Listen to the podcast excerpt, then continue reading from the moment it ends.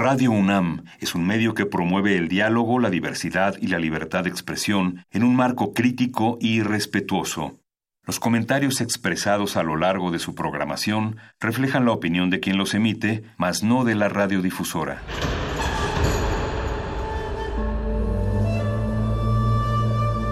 Un templo para la apreciación del ser mediante el sonido. mediante el sonido. Para nosotros. El sol sale durante la noche. Nuestros gritos llevan la mesura del silencio. Y el descontento está lleno de baile y risas. A todo, incluso a nosotros, nos resistimos. La universidad Ustedes y nosotros somos la Resistencia modulada.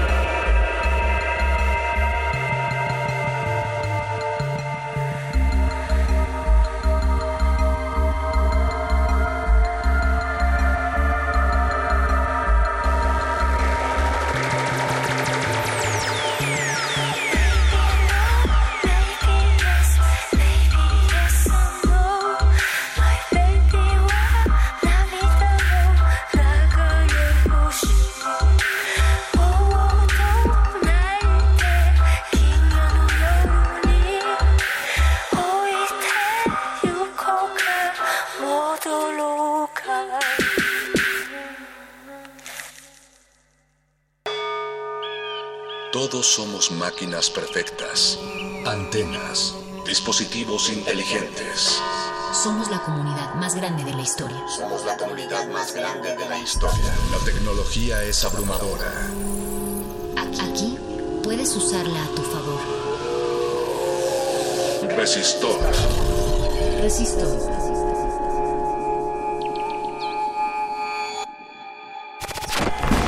¿Cuáles han sido los peores virus de computadora de toda la historia?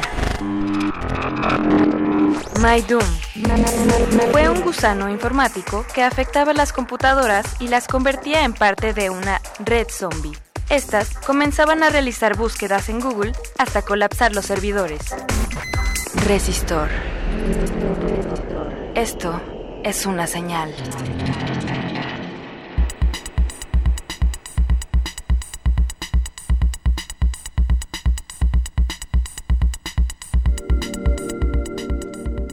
Muy buenas noches, Resistencia Modulada. Sean ustedes bienvenidos a una emisión más de este Resistor, su sección de ciencia y tecnología favorita aquí en vivo, radio en vivo, desde Radio UNAM en el 96.1 de frecuencia modulada. Estamos transmitiendo a todo calor debajo de este frío hibernal eh, desde nuestras instalaciones en Adolfo Prieto número 133 yo soy Alberto Candiani y tengo el gusto de, estar detrás de este micrófono y de gracias a que ustedes nos favorecen con su sintonía llegar no solo hasta sus aparatos receptores, sino hasta sus conciencias y a sus cerebros positrónicos. Estamos iniciando una emisión más de Resistor. Los invitamos a colaborar con nosotros en nuestras redes sociales, en Twitter como arroba Rmodulada en Facebook Resistencia Modulada, Instagram arroba R y, YouTube también como Resistencia Modulada. Échenle ojo ahí al material que publicamos. Esta noche, como bien saben ya, estaremos hablando sobre ciberseguridad. Eh, pues, diría que esto es desde la óptica más, más amplia. Queremos enfocarnos en un tipo específico de virus. Esta noche vamos a, a platicar de un virus que se le conoce como el secuestro de datos o para los que están más entendidos en esta materia, el ransomware. Este es un sistema que de alguna manera bloquea el acceso, puede ser a tu propia computadora. un día inicias tu computadora, ya veremos si en cualquier sistema operativo pueden, pueden ser vulnerables, pero digamos que prendes tu computadora y oh sorpresa te encuentras con una pantalla que te dice a cambio de acceder a tu computadora, tienes que transferirnos, depositarnos, hacernos llegar cierta cantidad de dinero. Y si no, pues matanga, que se quedan con tus datos de tu computadora. Este, este tipo de, de virus también puede en específico bloquear el acceso a algunos tipos, algunos formatos de archivos dentro de tu computadora, es decir, que queden inaccesibles todas tus imágenes JPG, todas tus fotografías, por ejemplo, o que quedaran accesibles todos tus documentos de texto. No voy a decir Word de Microsoft para no mencionar marcas, pero voy a decir los documentos con terminación .doc o .docx. Esto por poner un ejemplo, puede suceder con, otros formatos. Eh, preguntaremos si algunos formatos son más o menos vulnerables, cómo sucede esto, cómo nos llega, pues pueden existir distintos, distintos medios de infección, algún mensaje malintencionado, ese email que recibiste donde te prometían eh, ser el heredero de los diamantes del rey de África que, que, no sabe qué hacer con sus diamantes y te los quiere regalar. O por ejemplo algún mensaje incluso por nuestros dispositivos móviles por la red esta del globito verde que todos usamos, que es WhatsApp. En fin, pueden ser distintos los puntos por los que este malware de rescate o ransomware, eh, que por cierto, pues les decía, es un tipo de malware que impide a los usuarios acceder a su sistema o a sus archivos personales, exige el pago de un rescate para poder acceder de nuevo de nueva cuenta a estos archivos y algunos me preguntaban, bueno, ¿y qué? Si pagas el rescate ya te dan acceso. Eh, bien, pues eso les invitaría a, acudir a la, a la Procuraduría Federal de los Ciberdelincuentes para denunciar al delincuente que pues no podemos tener garantía de que recuperemos esos datos. Ya nos contarán, como saben ustedes, aquí en Resistor siempre buscamos a los especialistas más, más hábiles en estos temas y ya nos platicarán al respecto. Así que pues vayamos preparando el arranque de esta emisión. Yo los invito de nueva cuenta a que interactúen con nosotros. Recuerden arroba R modulada en Twitter. Y pues si tienen preguntas, pues de una vez échenlas para acá. Ustedes, a ustedes les ha pasado algo parecido a esto. Ustedes han tenido alguna experiencia. El primo de un amigo suele suceder, porque a mí esas cosas nunca me suceden, pero tal vez al, primo de un amigo o a alguien que conoces. Eh, cuéntenos, cuéntenos qué opinan de esto, cómo les ha ido Y por lo pronto vamos a escuchar algo de música. Esto de Mark Dowell se llama Randomware Virus. Estás en Resistor.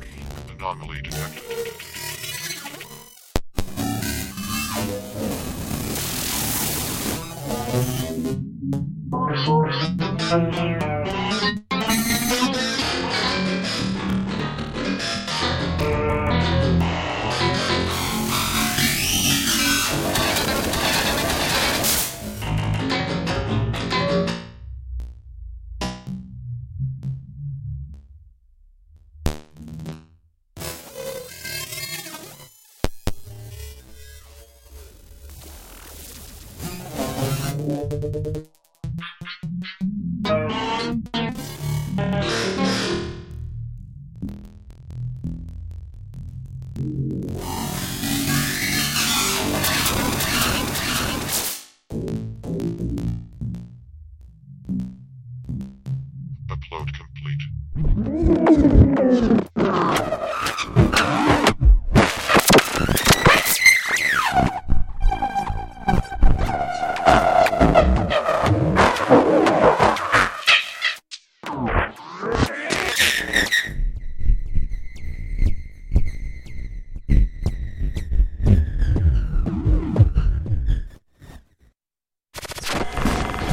¿Cuáles han sido los peores virus de computadora de toda la historia? I Love You. Este malware logró infectar el 10% de las computadoras que en el 2000 tenían acceso a Internet. El virus atacaba vía correo electrónico, disfrazado como una carta de amor de un admirador secreto. Resistor. Esto es una señal.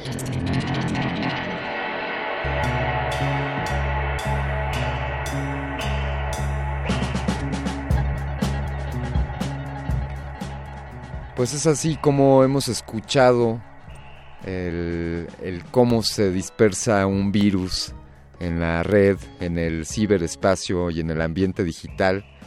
Desde luego, en la realidad, seguramente los virus no harían un sonido como este. Esto es solamente cuestión del equipo creativo detrás de, Resistor. y seguramente al virus no le interesa hacer ruido porque su objetivo no es alardear, sino, pues en este caso, obtener dinero. Noten ustedes que de los distintos tipos de virus que pudiésemos encontrar, eh, pueden tener distintas finalidades, robarte eh, datos, robarte información, eh, simplemente molestarte, por ejemplo, perjudicarte, hacer que tu computadora tenga un comportamiento raro y, algunos otros ataques, quizá no virus, sino ataques de ciberseguridad pues pueden estar encaminados incluso a, robar dinero en transacciones, a robar dinero cuando hacemos una compra. Y el caso particular de este tipo de virus del cual estamos hablando esta noche es los ransomware, que como ya explicábamos pues es un secuestro de los datos de la información que tienes en tus sistemas, en tu computadora o en tu dispositivo. Pero vaya, ¿quién soy yo para hablar de esto cuando tenemos en la cabina antes que nada, un, amigo de Resistor, él es un empresario, ha sido un innovador, pero sobre todo con integridad ética, eh, sobre todo muy necesario para este tipo de, negocios. Es alguien que tiene visión y está apasionado por la ciberseguridad. Él es líder de distintos proyectos, ha encabezado exitosos proyectos que, que los ha hecho crecer y evolucionar tiene capacidades de comunicación, ha estado, ha colaborado en algunos otros medios de comunicación y es alguien que en quien se puede confiar. Él tiene experiencia, bueno, tiene posgrados por parte del IPADE, eh, tiene diplomados en seguridad en el Instituto Tecnológico de Estudios Superiores de Monterrey y es colega de esta Universidad Nacional Autónoma de México de la licenciatura en informática. Le doy la bienvenida a Francisco Javier Paco Villegas. Paco, bienvenido, buenas noches. Gracias Alberto, buenas noches. Un placer por estar aquí contigo y con tu auditorio, por la oportunidad de poder platicar y compartirles el conocimiento y la experiencia que hemos tomado con este rubro. Paco, es una... Eh, siempre me da la impresión en el tema de ciberseguridad que, estamos en el oscurantismo, que no sabemos bien qué hay que hacer y ahí nos instalan un, un antivirus y algunos sospechamos que las marcas de antivirus son las que hacen los virus. Eh, pero qué bueno que existen personas como tú que, que nos pueden dar un norte en esto y, poner un poco de luz en este universo. Pues como bien lo has comentado, esto es una industria. Sí. Y en esta industria precisamente existen diferentes tipos de malware. Ahora quisiera yo referir un poquito más malware que virus. Por favor. Porque este es un tipo de malware, el ransomware que fíjate que estuve leyendo hace unos días el reporte global de riesgos de la, el Foro Económico Mundial y lo interesante es que en ese reporte lo clasifican como el séptimo en cuanto a probabilidad de ocurrencia. Eh, está catalogado al igual que la cuestión de desastres naturales, terremotos, inundaciones, ¿no? Por ejemplo, es el séptimo de más probabilidad y el octavo con más alto impacto. Entonces, dentro de estos 10 que ellos posicionan, la ciberseguridad está en ese lado, ¿no? Y dentro de esas eh, parte de los ciberataques, el ransomware ocupa el quinto lugar en las principales, en promedio, Sí. con los diferentes fabricantes. Ahora tú que hablas de que no, sin mencionar marcas, pero va- varios de los fabricantes actuales en- de tendencia y que se dedican a esto lo marcan como una, de las cinco amenazas principales. Entonces, si es un problema grave, es un problema latente. Y bueno, ¿qué es el ransomware? Como lo comentabas hace un rato, su objetivo principal es la extorsión. La extorsión y el secuestro. Del cual, pues bueno, el usuario lo que, lo que se hace es cifrar su disco duro y cifran diferentes tipos de información. Aquí también lo importante es considerar que hay diferentes tipos de ransomware. Algunos cifran los docs, como comentabas, otros cifran algunos archivos, eh, como el PST de- de- del correo electrónico, o documentos que tienen relación con alguna operación específica. Entonces es lo que tiene su tendencia a hacer el ransomware. Entonces lo que van a hacer después, después lo que van a intentar es que no recuperes tu máquina. Lo que le interesa al atacante es obtener y ganar acceso para extorsionarte, ganar dinero, generalmente en criptomonedas. ¿Por qué una criptomoneda? Porque es muy difícil de poder rastrear el, el destino de los recursos. Entonces por ello es que te piden hacerlo, ¿no? Lo que van a hacer es eliminar en los sistemas operativos Windows existe una, una, una esquema de respaldo que se llaman shadow copies. ¿no? Entonces lo primero que va a hacer es irse sobre ellas, borrarlas y decirte no las vas a poder recuperar. ¿no?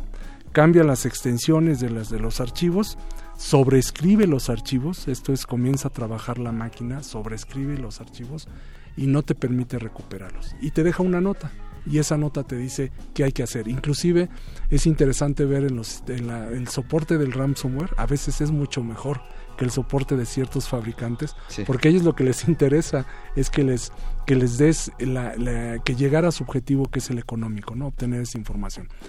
En mi experiencia también en otro tipo de incidentes en donde he estado involucrando apoyado a, apoyado a, los usuarios, he visto también que se fuga información y roban información para obtener y hacer un proceso que se llama enumeración, es decir, obtener más información de la- del atacado. Y en otros casos también lo que he visto es que se dejan ciertas piezas de, software, backdoors, para tratar de tomar control y de ser persistentes. Eso lo he visto con algunos de los ransomwares. ¿no?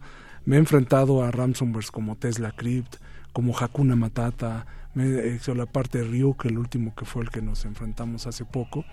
Este, y hay otro que se llama NoPetya, ¿no? Este, y este tipo de ransomware lo que, lo que tratan, su objetivo principal es eso, recuperar dinero extorsionándote y diciéndote no lo voy a poder hacer. Inclusive hay algunos donde ya se puede hacer que el usuario al intentar recuperar se vayan borrando los archivos. Entonces también esa es otra de las capacidades que están haciendo. ¿no? Ahora, ¿de dónde sale el ransomware? Sí. Bueno, es algo interesante. Hace 10 años comenzó esto del ransomware. Tiene 10 años que yo comencé a ver esto y fue algo increíble de cómo comenzaban a, a encriptar. En, uno, en un solo de los casos al cual me enfrenté, en ese fue el único que se pudieron recuperar las llaves. Pero por una situación completamente ajena tecnológica fue que los hackers se pelearon y publicaron las llaves. Y ese fue Tesla Crypt, ¿no? Entonces ese fue uno de los incidentes. En otro incidente, bueno, también tengo la fortuna de ser forense certificado. Lo que hicimos fue recuperar las llaves basado en un proceso de análisis de la memoria. La máquina por fortuna no se había apagado, había ciertas condiciones que se deben cumplir y logramos encontrar cierta el conjunto de llaves. No pudimos recuperar el, el 100% de la información, pero se recuperó algo. Y en otros casos nos enfrentamos a que pagaron la extorsión. O sea, eh, se adelantaron, se, la, la, imagínate, hay lugares donde pues la operación es tan crítica que si les paras la operación pues es dinero, se pierde y entonces ha habido casos donde se pagan. Entonces también eso es algo importante, bueno, al final te platicaré, yo no estoy de acuerdo con el pago porque es una forma de promoción, pero en algunos casos, en, un, en uno de los más grandes casos de una empresa donde estuve apoyándolos, pues sí se decidió pagar y no se recuperó totalmente esto. Y como lo comentabas al principio, no hay garantía de que te devuelvan las llaves si pagas. Es prácticamente, estás lidiando con un delincuente que sí. probablemente no, no, no te cumpla lo que está haciendo. Eh, solo en un caso donde yo estuve y pagaron, se recuperaron las llaves al 100%. Eh, y por cierto, son delincuentes, delincuentes eh, pues no son subestimables, quiero decir, estamos hablando con profesionales de lo que hacen. Entiendo que hay, hay ransomwares más o menos complejos, unos sí. más, más difíciles de, de, resolver, pero estas personas y como una característica que, el que apuntabas, pues el que ofrecen incluso mejor soporte que algunas empresas, o sea, son personas que, que se toman en serio ese negocio, que saben que están cometiendo un delito, Claro. Y, y, que y pues no nos enfrentamos con, con aficionados. ¿no? Como cualquier delito, sí. ellos tienen el motivo, ¿no? Tienen la oportunidad, tienen el tiempo, muchas veces los recursos y algo muy simple. Tú puedes bajar de internet un kit para realizar un ransomware y lo puedes comprar algunos algunos for free y hay otros que te cuestan no sé 600 dólares, 1000 dólares, pero tienes la la posibilidad de hacerlo y con un poco de conocimiento se puede hacer. Ahora, el tema es precisamente ese, lo que acabas de apuntar. Este, todos estos hechos que dan la oportunidad a realizarlo, pues generan a un delincuente, ¿no? Ahora, no, no pensemos un delincuente, el delincuente ya no tiene que estar armado, ¿no? Ahora, para hacer daño simplemente necesita una computadora. Eh, Paco, sé que, bueno, que teníamos ahí un, planteamiento hab, hablando de esto, y pero quiero, quiero aprovechar la oportunidad de que estás aquí. Eh, tú como especialista, pues asesoras a corporativos, a empresas grandotas que, que pueden estar, verse afectadas por este tipo de problemas, pero también los individuos, también en nuestras casitas podemos tener un problema como estos y estamos dejando para el final, amigos, le, le, comparto a nuestra audiencia ahí algunos, el, el kit de emergencia. Yo, yo, decía hace unos días, Paco, la, la mochila de, de, vida, que aludiendo a esto que, que dicen en los simulacros, por ejemplo, para los sismos.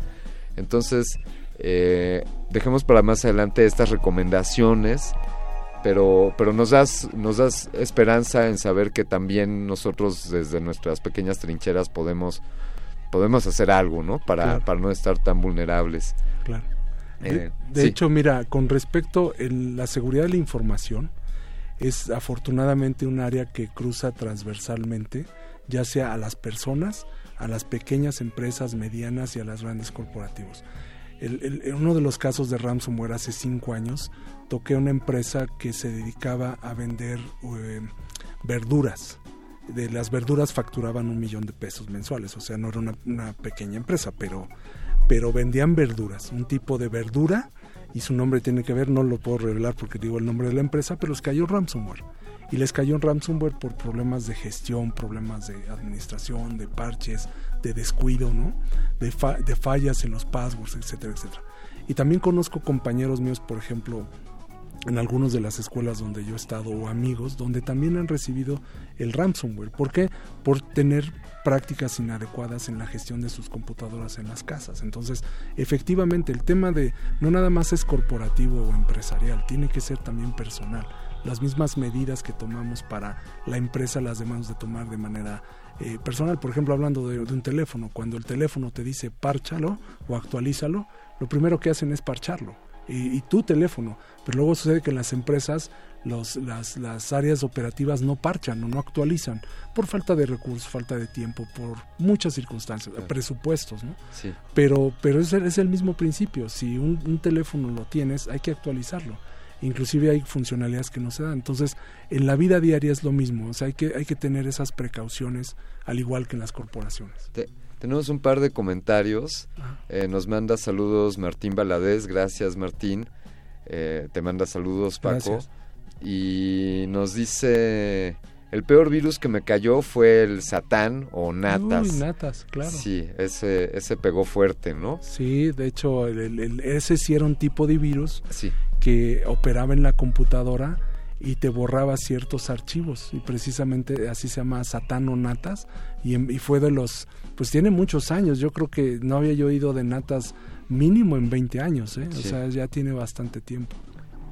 Eh, es algo que de pronto podríamos pensar que con la evolución de los sistemas y tenemos el nuevo Windows última versión y entonces estamos menos vulnerables, pero, pero pues no es así.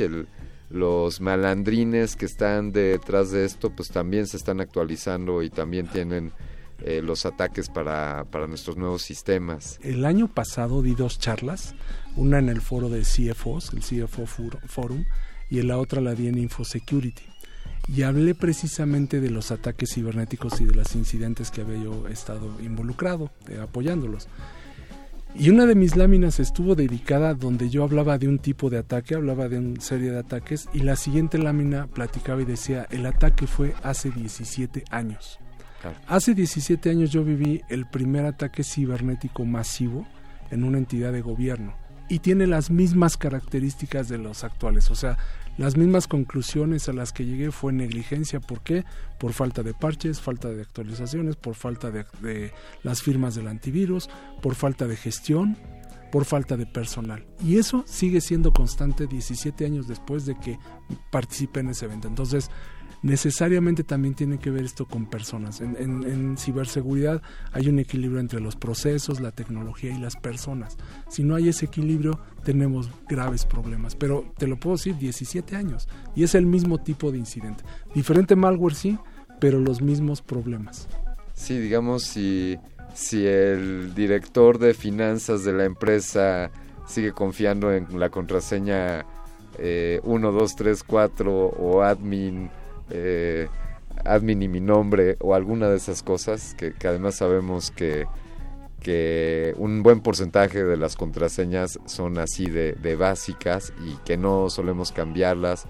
O también la otra idea de yo uso la misma contraseña para todas mis cosas no entonces este pues ahí ahí siempre hay una vulnerabilidad que, que compete a los seres humanos y que no radica únicamente en los en los sistemas.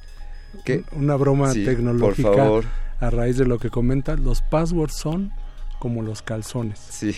No se comparten y se cambian frecuentemente. Bien, me parece un gran, un, gran enunciado, Paco, eh, y sin duda una gran forma de recordarlo.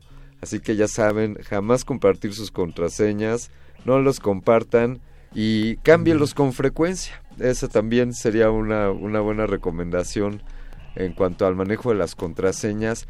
Por favor, en algún momento, Paco, hoy, hoy estamos con ransomware y estos secuestros de los datos, pero dediquemos, y si nos vuelves a dar la oportunidad de una conversación, dediquemos una, una sesión a hablar de las contraseñas, de cómo generarlas. Eh, sabemos que hay herramientas para gestionarlas, que te ayudan a encriptarlas eh, de hecho, he conocido, bueno, amigos, colegas tuyos que están en el ámbito de la ciberseguridad, que pues, son capaces de, por mnemotecnia y por asociación, de elaborar contraseñas bastante complejas, de, de 148 o 256 bits de encriptación, y, y lo hacen porque lo memorizan, porque comprenden cómo estar cambiando sus contraseñas entonces me he quedado sorprendido con personas que tienen la capacidad de, elaborar contraseñas muy complejas y sería interesante que quizá algún día dedicáramos... Cuenta con ello, con gusto. muchas gracias. Y si te parece, Paco, vamos a poner un poquito de música. Ok. Esto, esto a continuación, bueno, ella es una cantante, es violinista, es poeta, dibujante y artista experimental de performance, lo cual me lleva a mandarle un saludo a mis alumnos de Coco School y también a mis alumnos de MKT Capacitación, con quien en distintas ocasiones hemos hablado de que el ser humano pues no tendría por qué dedicarse solamente a un área del conocimiento. Todos podemos ser hombres renacenti hombres y mujeres renacentistas que aprendamos de muchas cosas, sobre todo que nos apasionen. Por eso esta, esta mujer, Laurie Anderson, eh, compone esta canción que está incluida en su álbum Home of the Brave, el cual fue publicado a través de Warner Brothers, eh, grabada por allá del año 1986. Así que vamos a escuchar aquí en Resistor de Laurie Anderson, Language is a Virus. Paradise is exactly like where you are right now. Only much, much. Saw this guy on a train, and they seem to have gotten stuck in one of those abstract was going. And Fred said, I think he's in some kind of pain. I think it's a pain cry. And I said, pain cry?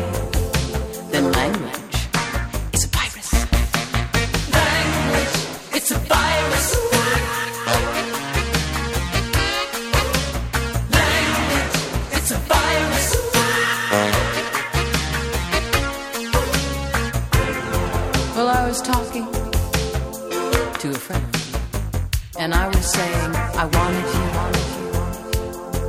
and I was looking for you, but I couldn't find you. I couldn't find you. And he said, Hey, you talking to me? Are you just practicing for one of those performances of yours? Hot language, it's a virus.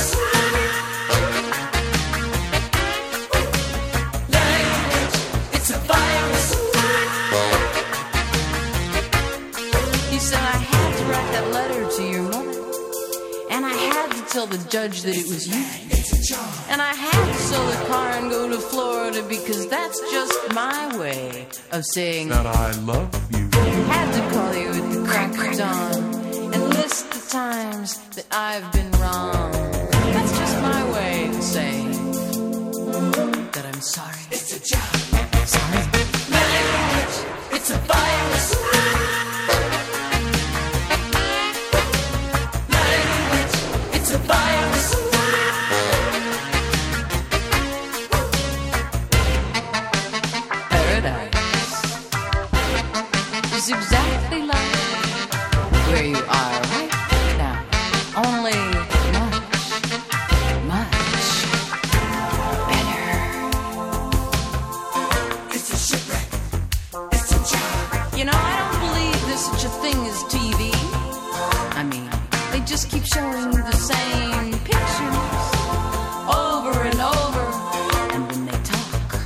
They just make sounds that more or less sync up, sync up, sync up with their lips. That's what I think. Language, it's a virus.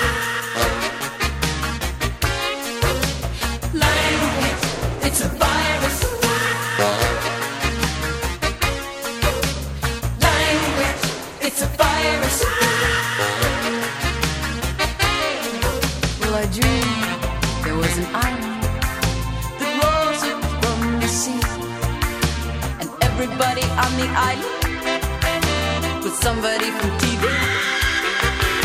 And there was a beautiful view, but nobody could see, cause everybody on the island was saying, Look at me, look at me, look at me, look at me, why? Because they all on an island that rose up from the. And everybody on the island was somebody from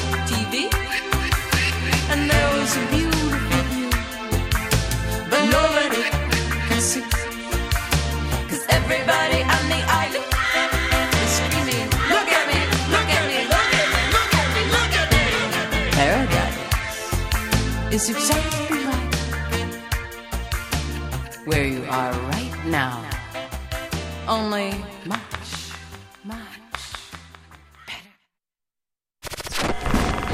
¿Cuáles han sido los peores virus de computadora de toda la historia? Melissa. Este virus se escondía en un archivo de Word. Después de infectar la computadora, el virus se enviaba a los contactos de correo electrónico. Se cree que causó daños por 80 millones de dólares en Estados Unidos. Resistor. Esto es una señal.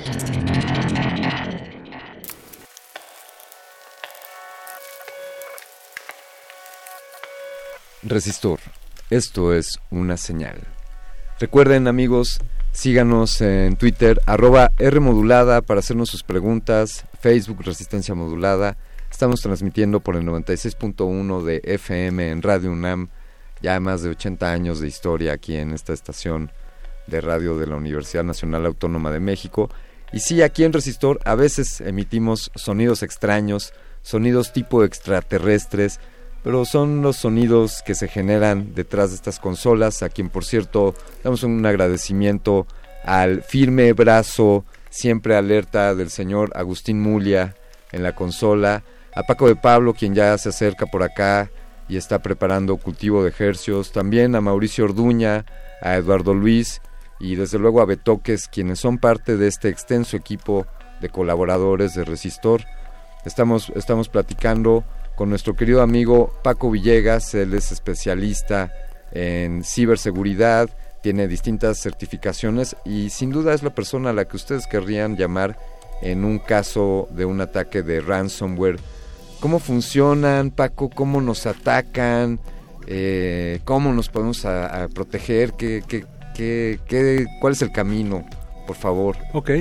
Bueno, ¿cómo funcionan? Mira, el malware, eh, hablando de manera general, se descarga en una, en una computadora objetivo y está basado en un vector de, de, ataque que puede ser un correo electrónico o una página web, un URL previamente infectado. Son dos de las formas como se da.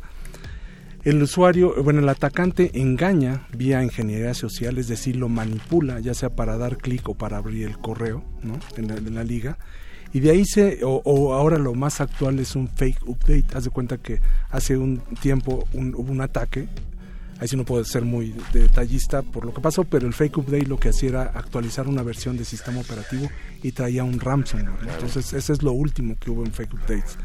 De ahí hay un programa que se llama Dropper, que baja la computadora, se descomprime de manera automatizada y comienza a instalarse en la máquina.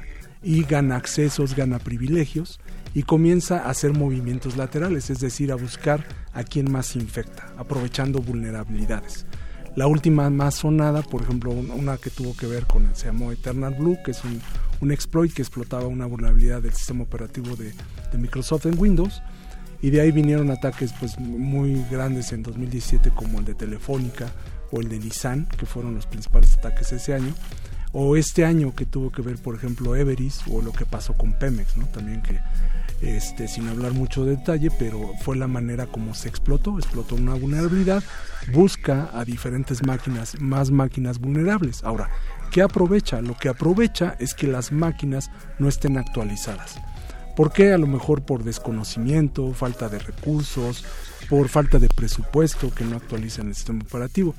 Pero imagínate si eso le, le ahondamos a que quizá tengan el control anti-malware pero no actualizan la consola o no actualizan el agente del, del anti-malware y además las firmas no están actualizadas, pues todo eso es un cóctel molotov que lo que genera es que el ransomware se active, explote y comience a operar en la máquina objetivo. De ahí obviamente va a haber algo importante, es una característica fundamental, es una consola de control y comando. Esa consola de control y comando está en Internet, es donde el hacker tiene el control la gestión y la administración del malware y de ahí se comunica y comienza a ver información. Por eso es importante dentro de los controles para el ransomware tener una supervisión y monitoreo del tráfico de la red para saber quién se comunica con quién. No hay peor administrador de una red que es aquel que no conoce su red, su infraestructura, su plataforma, su tráfico. ¿Cuándo vas a ver que si tiene 2 megas de tráfico o 100 gigas está siendo atacado? Si no lo entiende, jamás vas a ver que está siendo atacada. Entonces, esas condiciones se dan. Entre otros métodos también es importante saber que el ransomware busca ser persistente, es decir, permanecer ahí aunque la máquina sea apagada, reseteada y en algunos casos formateada. También hay algunos ransomware que trabajan de manera persistente.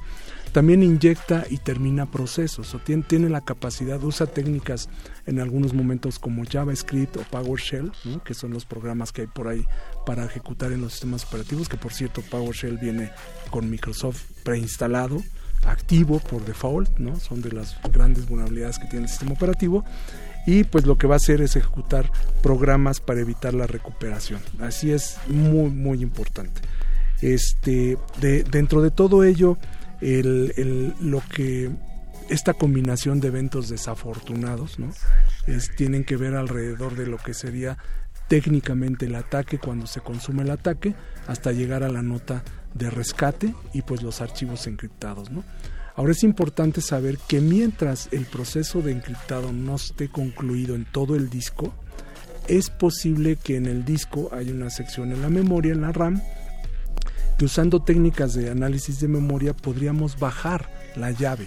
Hay momentos en los cuales se puede obtener eso. ¿Por qué? Porque está en memoria, los programas los usan.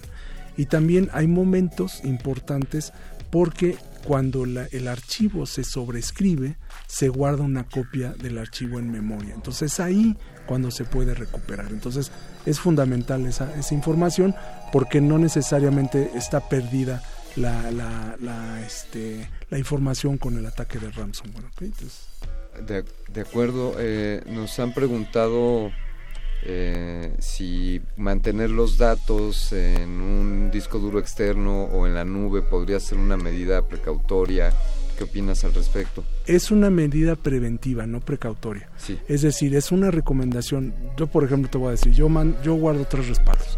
Uno en USB, ¿no? Un stick de 200 gigas, ¿no? Este, eh, tengo este, un USB eh, físico y tengo en el cloud y lo que hago es sincronizar los archivos en el cloud. Es una manera de prevenir y es una este, importante opción respaldar los datos. O sea, si el usuario no tiene la cultura de respaldar o la empresa no tiene la cultura de respaldar, están en riesgo. Y a veces también por falta de recursos, por a veces un storage sale muy caro para una compañía, no lo adquieren, pero cuando viene el ataque, pues se encuentra que la información está, es, es más, he encontrado muchos de los clientes que tienen la información más crítica en las PCs y en las laptops que en los servidores y han invertido miles de dólares en servidores y en NAS o storage y no lo hacen o no lo guardan, pero la, información se queda en sus computadoras. Entonces, lo que hay que hacer es tener mecanismos automatizados de respaldo y de resguardo de la información que frecuentemente actualicen y sincronicen los datos. No, nos pregunta Diana que, bueno, pues cómo debemos proceder y, y, yo agrego a la pregunta cómo nos protegemos. Yo ya estaba echándole ojo aquí al PowerShell de, de mi Windows y veo que tiene algo que dice eh, que permite ejecución. Que, permite ejecución sin firmas. Debería sí. de bloquear eso. Da, danos por favor sí. ahí cómo. De hecho, la, hablando del PowerShell, una recomendación muy importante es si no usan PowerShell, que en el 90% de los lugares que he ido con los clientes no lo usan, es deshabilitarlo. Y se puede deshabilitar de una manera muy simple con el directorio activo, usando los, lo en Microsoft creo que se llaman los GPOs, los grupos de las políticas de grupos. Y sí, eso hay que hacerlo de inmediato. ¿Por qué? Porque hoy la mayoría de los códigos maliciosos ransomware que son files usan lo que es el este, PowerShell. Entonces estos, estos tipos de malware que no están en archivos, por eso son files, este, tienen la capacidad de usar PowerShell, se alojan en la memoria, en el registro, y pues lo que hay que hacer es desactivarlo. Esa es una contramedida importantísima. Ahora otro tema importante es tener un sistema anti-spam para evitar el tema del phishing, también eso nos ayuda bastante. No va a evitar el código malicioso, pero sí va a evitar el tema del phishing, sobre todo si ya el sitio está registrado como en una blacklist o si el sitio ya está este, eh, eh, registrado como malicioso, ¿no? ya hablamos del tema del respaldo de la información, el instalar un anti-malware de nueva generación. ¿Por qué de nueva generación?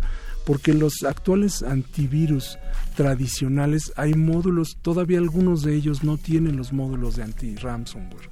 Entonces, en el caso de los de nueva generación que usan técnicas de endpoint detection and response, de respuesta en el tema de y detección en el endpoint tienen ese tipo de este, tecnologías. Y la otra mantenerlo actualizado. Yo te puedo comentar y eso sí puedo hablar del tema de Banco de Chile. En Banco de Chile 9000 máquinas de 14.000 tenían desactualizado la firma antivirus, tenían, no tenían parches y 9.000 máquinas en cuestiones de tres horas fueron actualizadas por el hacker usando las vulnerabilidades que tenían. Y fue una completa, un completo desastre, ¿no? El tipo de ataque no fue un ransomware, ¿no? Sino lo que hicieron fue extraer dinero. Pero lo que voy es que ahí es la, una de las mejores pruebas de la falta de conciencia, de la falta de gestión, de la falta de cumplimiento de políticas y procesos, fue el no haber actualizado esas máquinas. Entonces, este, el antivirus es como cualquier marca, digo también quiero decir algo importante, todos los anti-malwares, antivirus y lo que fuera es una industria, todos les falta y a veces no cachan uno, a veces cachan otro, a veces detectan uno, a veces otro, pero el tema no es un tema de todos los ataques que los que yo he tenido conocimiento tienen algunos de ellos anti-malware y no necesariamente fue un problema de la herramienta, fue un problema de gestión, fue un problema de operación, ¿no? de presupuesto. Entonces ahí eso es, eso es importante. ¿no? Eh, al otro tema importante hablábamos del tema del PowerShell, del JavaScript. Otro tema importante, por favor, no utilicen cuentas de administrador. Utilicen cuentas nombradas. Si el hacker encuentra la, eh, puede hackear la cuenta de admin y con la cuenta de admin hacen todo, o de root también, porque en Linux, en Mac también hay ransomware, pues lo que va a pasar es que va a tomar control completo de la, de la máquina, ¿no? El 86% de las amenazas contra Windows se pueden completamente minimizar si se usa un usuario común en lugar de un administrador. ¿Por qué? Porque con admin, si comprometo el admin, pues ya puedo hacer lo que quiera. Ya soy Superman, ¿no? Puedo hacer lo que sea. O sea, una recomendación aquí es que en tu sistema operativo eh, no trabajes con la cuenta con la cual recién lo instalaste, sino que generes otros usuarios que tengan menos privilegios. Tengan menos privilegios y que guardes la cuenta de admin sí. para que con ella hagas las actividades de administración, pero no de operación normal del día a día. Oye, Esa sería la recomendación. Eh, eh, caray, es que no, no es cuestión de recomendar marcas, pero ¿qué antivirus? Eh, Mira, yo te diría no, de, y yo vengo en la empresa donde de que tengo, con Shieldforce, nosotros vendemos distintas marcas. Sí. Pero no me atrevería yo a recomendar una marca. Más bien me atrevería ahorita en este momento a recomendar que se tenga y que haya procesos y que haya actualizaciones y que, que tengan un debido cuidado y una debida diligencia con la operación. Porque, te insisto, es una industria.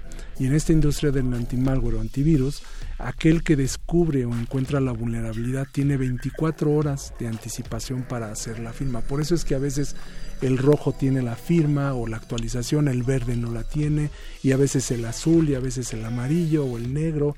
Depende de eso, es, eso es una industria, entonces no necesariamente existe. El mejor, la mejor práctica es el servicio, la administración y la operación y el debido cuidado. Esa es la que ya te diría.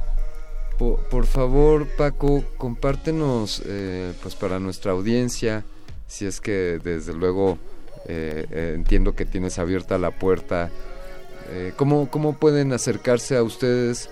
Por cierto, amigos, bueno, eh, eh, Paco, Paco Villegas, además de, todas sus especialidades y estos importantes clientes que ha atendido, él es fundador y director de Shieldforce. Esta es una compañía dedicada a la ciberseguridad y a la respuesta de este tipo de incidentes. Eh, compártenos sobre Shieldforce. Eh, me, me sonó como es este estos señores de Marvel y, y, y estos superagentes secretos. Entonces, no sé si estoy eh, Eh, no, descubriendo de hecho, mira, tu identidad no, secreta. No, no, no. De hecho, la empresa es una empresa completamente abierta. Nosotros nos dedicamos al incident response. Eh, he tenido la fortuna de fundar ya tres empresas. Y de- en el 2003, cuando fundé la primera Protégete, tuve la oportunidad de hacer la parte de un centro de operaciones de seguridad, que era algo así como los servicios administrados. Eh, después tuve la oportunidad de fundar Clausec, en donde con Clausec hicimos toda la seguridad en la nube, de hecho era el nombre de la empresa, y también trabajamos en la superación. Y ahora con Shieldforce la intención es llegar a este gran mercado que es de la respuesta a incidentes. Es, es una oportunidad enorme. ¿Por qué?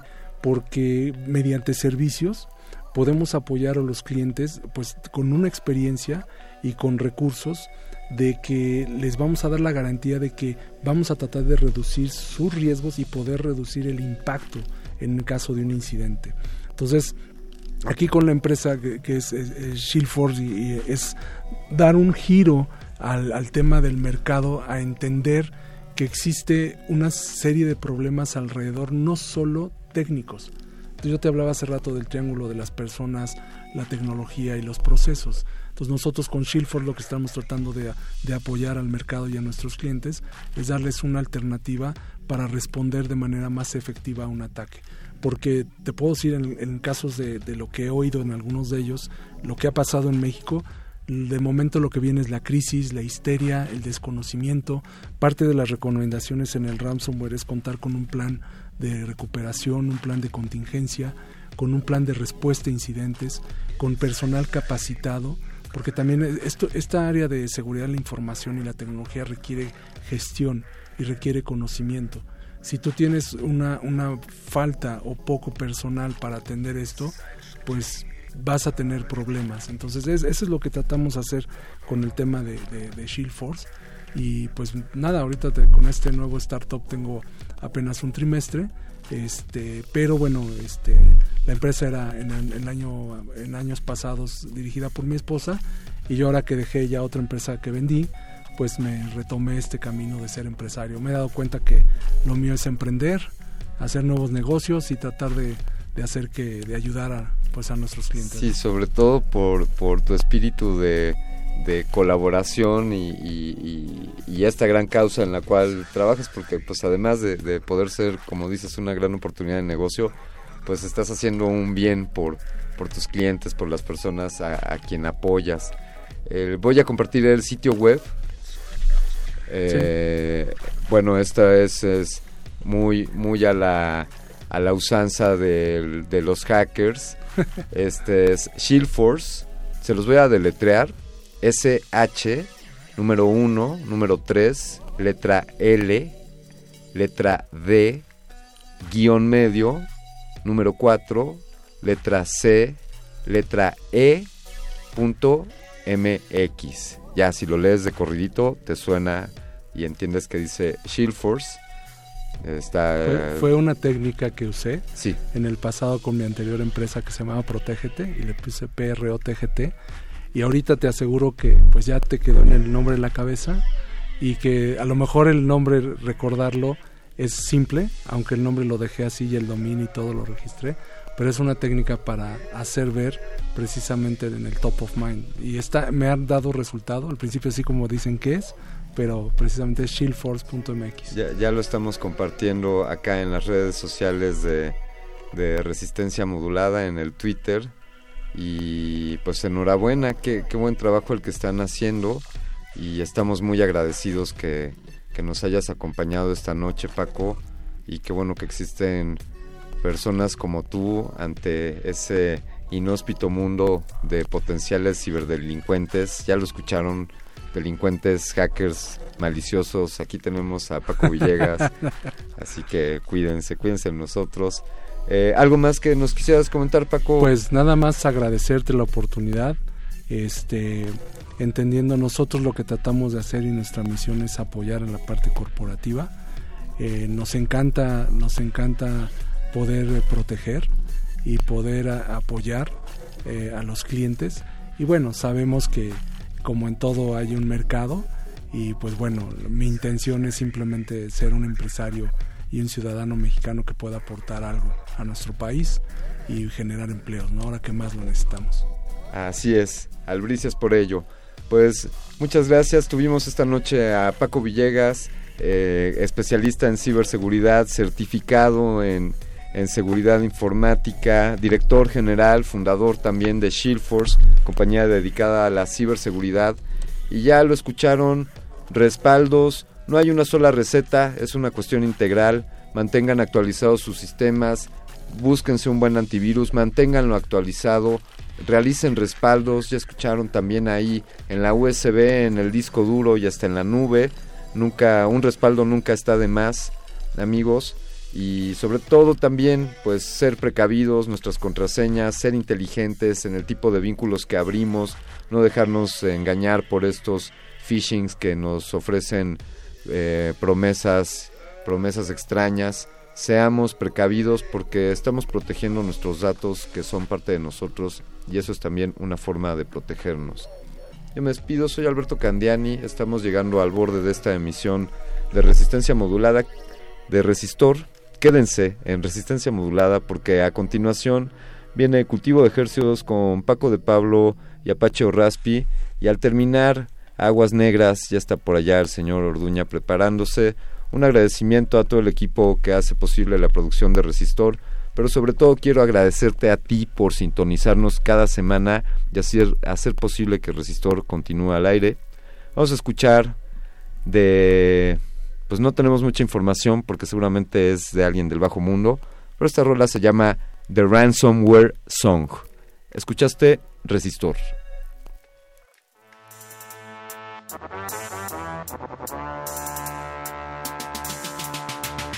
I want to talk about the biggest problem in InfoSec today.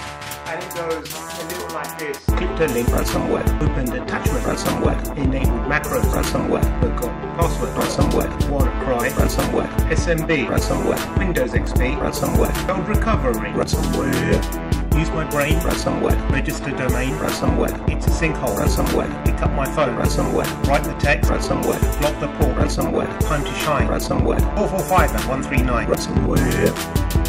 What is this? MS17-010? Didn't patch ransomware, critical asset ransomware, remote code. Ransomware, system owned. Ransomware, NHS ransomware, Ukraine. Ransomware, MeDoc ransomware, Bitcoin. Ransomware, Shadow Brokers. Ransomware, NSA ransomware, ransomware. You know what I'm saying? Ransomware. Última enseñanza del día. Siempre hay que mirar las cosas desde el lado positivo. Si no lo hay, descarga la actualización. Descarga la actualización.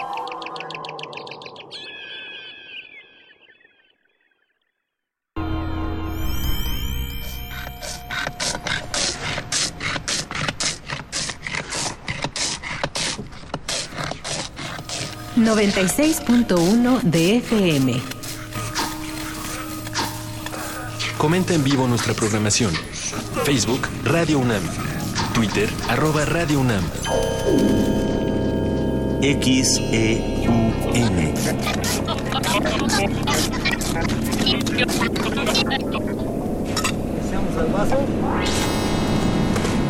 Radio UNAM. Experiencia sonora.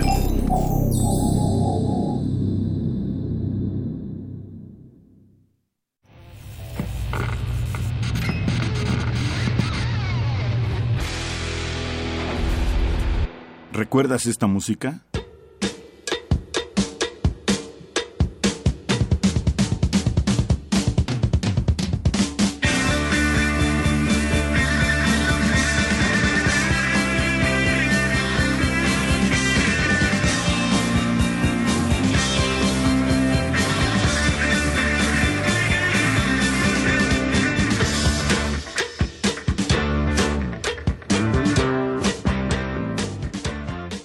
An American Band, Grand Funk, 1973. La revolución de la cultura juvenil cuando el rock dominaba el mundo. Todos los viernes a las 18.45 horas por esta frecuencia. 96.1 de FM. Radio UNAM, Experiencia Sonora. Contra la influenza, protégete. Deben vacunarse personas con diabetes, obesidad y enfermedades del corazón o respiratorias. También personas que viven con VIH-Sida, enfermos de cáncer o inmunosuprimidos, así como todo el personal de salud. Recuerda, la vacuna es gratuita y se aplica en cualquier unidad de salud. Por tu bienestar y el de tu familia, vacúnate. Secretaría de Salud. Gobierno de México. Este programa es público, ajeno a cualquier partido político. Queda prohibido su uso para fines distintos a los establecidos en el programa. El éxtasis no dura mucho. Sin embargo, no tiene porvenir. Pronto nuestro impulso es frenado en seco. Patrick Modiano. Radio UNAM, Experiencia Sonora.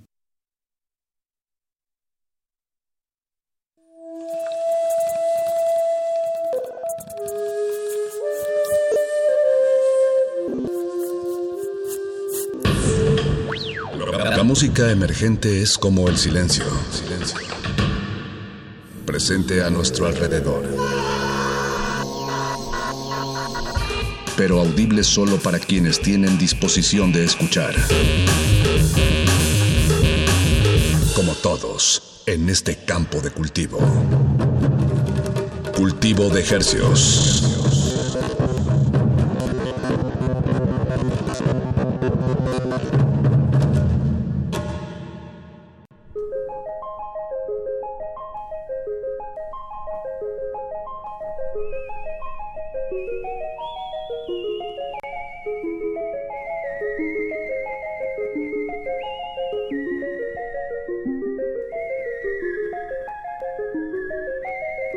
Organismos audiosensibles y radioceptibles inmersos en las ondas hercianas. Bienvenidos a otra emisión en vivo de Cultivo de Hercios. El invernadero de resistencia modulada que se atomiza y transmite los lunes y jueves a las 9 de la noche en compañía de ustedes y de música recién hechecita que hacemos llegar hasta sus oídos. Por la comodidad del 96.1 de FM. XEUM. Radio UNAM, la salvajemente cultural. Ustedes tranquilos, nosotros nerviosos, transmitiendo desde estas frecuencias, el 96.1, a todo el Valle de México, a la República Mexicana y a la aldea global a través de nuestro portal en línea www.resistenciamodulada.com. Iba a agregar que aquí en el Valle de México llegamos con 100.000 watts de potencia. 100.000 watts. y como bien lo dices Paco, estamos sonando en el mundo entero a través de nuestro portal www.resistenciamodulada.com. Con muy pocos watts en realidad, pero una huella de carbono, una huella, vaya, de, este, de impacto ambiental pues, eh, considerable, ¿no? que bueno, todos emitimos, todos lo emitimos. Todos somos responsables. Exacto. O eso nos quieren hacer creer las grandes empresas, ¿no? Como es también su culpa. Así es el capitalismo, Paquito. Muy pocos se llevan todas las ganancias y todos los daños los democratizan, ¿no? Los los reparten, ¿no? ¿Sabes qué. Creo que tienes razón. Sí, así funciona. Cultivo de Marx. Bien por esta emisión roja y bien por todos los radioescuchas que están allá afuera, les hacemos saber que hoy es enero 23 y que son las 21 horas con 6 minutos. Y gracias, gracias por su sintonía, gracias por estarnos escuchando y gracias por, por que se quieren enterar de propuestas musicales frescas que van a estar pues o presentándose aquí en la Ciudad de México o que no, pues sí, los dos proyectos que con los que hoy vamos a estar charlando se van a estar presentando en este, este fin de semana. Así es, en la Ciudad de México. Que por cierto, nada más hay que agregar, Apache, que esta, para esta emisión teníamos bastante música que compartir y pues no cabía. Ok. Que creo que es una buena señal. Queríamos poner música de trillones, queríamos poner ah, ya, ya, ya. música de, de Rui, de de películas. De películas Tijuana, ¿no? Se llama Películas Tijuana. este, este proyecto que, se desprende de, una de las mentes de la banda de Ramona. Exacto. Eh, pero hay que administrarlo en los siguientes Sí, no hay que administrarlo, pero, pero digo, es, es, es buen... O sea, ya el año ya, ya están saliendo los primeros frutos, ya está eh, vaya, ya los podemos cultivar. Exacto, más bien hay que ver cómo, cómo guardarlos para que sigan fresquecitos cuando suenen aquí por el 96.1 de FM. Tienes razón, como, pues como un oso que inverna, y inverna, inverna. Pues muy bien, Paquito, vámonos con nuestra primera recomendación esta noche. Y hablo, eh, vamos a estar ya no vamos a estar hablando con... no logramos eh, establecer el enlace telefónico, al parecer. o sea, lo logramos hace unos momentos, pero ya no. Así es la mm, vida. Así es la vida. Pues eh, por lo menos podemos dar nosotros la información. Sí. Ya de, de, perdidas, pues, A ver si contestan. Sí, no. Es que bueno, hay que dar el contexto. Íbamos a hablar con esta banda que se llama Las Nubes, una banda de Miami, Miami, pero eh, bueno, sus integrantes hablan perfectamente español también. Porque todo el mundo, eh, de verdad, en Miami se habla más español que inglés. Eh, al menos así a nivel calle es muy, es muy claro. pues ellos, está- están de visita aquí en la Ciudad de México. Bueno, no, no es cierto. Van a, van a tocar mañana en la Ciudad de México, pero ahorita están en Puebla. Y de hecho estaban, estarán a punto de empezar. Entonces no me sorprende que tal vez eso tenga que ver con la falla de, del enlace. Muy temprano, ¿no? Para- sí es temprano, sí, sí, sí. no, y hablé con ello, con, con Gabriel hace unos momentos y, y me dijo que sí, que sí nos tomaba la llamada. Bueno, no pasa nada. No pasa nada, pero bueno. Pues nos, no- nos interesaba pues presentarles este proyecto que como bien dices eh, tienen temas en inglés y en español. Es un garage pop con pues algo de distorsión eh, y bueno de Miami, ¿no? Y que, que se- está rara la, la combinación.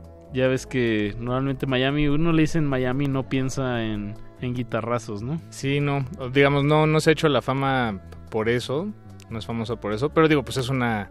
Es más es una- famoso porque Gloria Estefan tiene ahí como una isla, ¿no? Y cosas así, ¿no? ¿Ah, sí? Eso Creo no que hay, hay una colonia de, digo, un, ajá, como un barrio que es una isla de artistas, así, ahí vive Enrique ¿Y es de Gloria Iglesias Estefan? Y eh, Enrique Iglesias, y ahí hay varios. Ah, órale. Algo así una vez escuché, no, no lo puedo corroborar, pero me suena bastante viable el Pero mito. sí, bueno, los, digamos, el, el imaginario que los medios y, y las películas nos han hecho eh, pues, pensar, imaginar, es que, que en Miami hay otro tipo de música y pocas veces nos detenemos a pensar que es, no, pues en realidad hay, hay, hay de todo en todos, en todas partes, ¿no? Y pues las nubes es un clarísimo ejemplo. Me gusta decir nubes y claro junto en una sola oración. pues bueno, escuchamos hoy, hoy justo, yo creo que tiene que ver con esta gira que están haciendo aquí en México. Sacaron un video. Les repetimos, mañana se van a estar presentando en el Foro 316, mañana 24 de enero, y el sábado en Guadalajara, en el Palíndromo. Entonces, pues les va muy bien en su gira, hoy están en Puebla y bueno, echando buena onda aquí desde el cultivo de ejercios. Quisiéramos darles boletos para el evento de Guadalajara No, en de el. Palíndromo. Ah. No, quisiera, estaría ideal, pero pues no, todavía no conocemos a la gente del Palíndromo. Yo sí conozco a la gente del Palíndromo. Pues, ¿por qué no les escribiste? No, porque mejor les regalamos boletos para mañana. Pero bueno, ok, pero pudieron haber sido los dos, ¿eh? Vamos a hablar de- al terminar el programa. Tenemos dos boletos sencillos para la gente que se ponga en contacto con este programa al 5523-5412. No se preocupen, los repetimos después de que suene la canción. Exacto, para porque que igual se... no están convencidos. Exacto, para que se convenzcan. Vamos a escuchar de las nubes. El tema se llama Tired of Trying, estrenado hoy. Venga. Hoy. Música, súbanle a su radio y más adelante estaremos hablando con Dolores. Hoy. Hoy. Cultivo de ejercicios.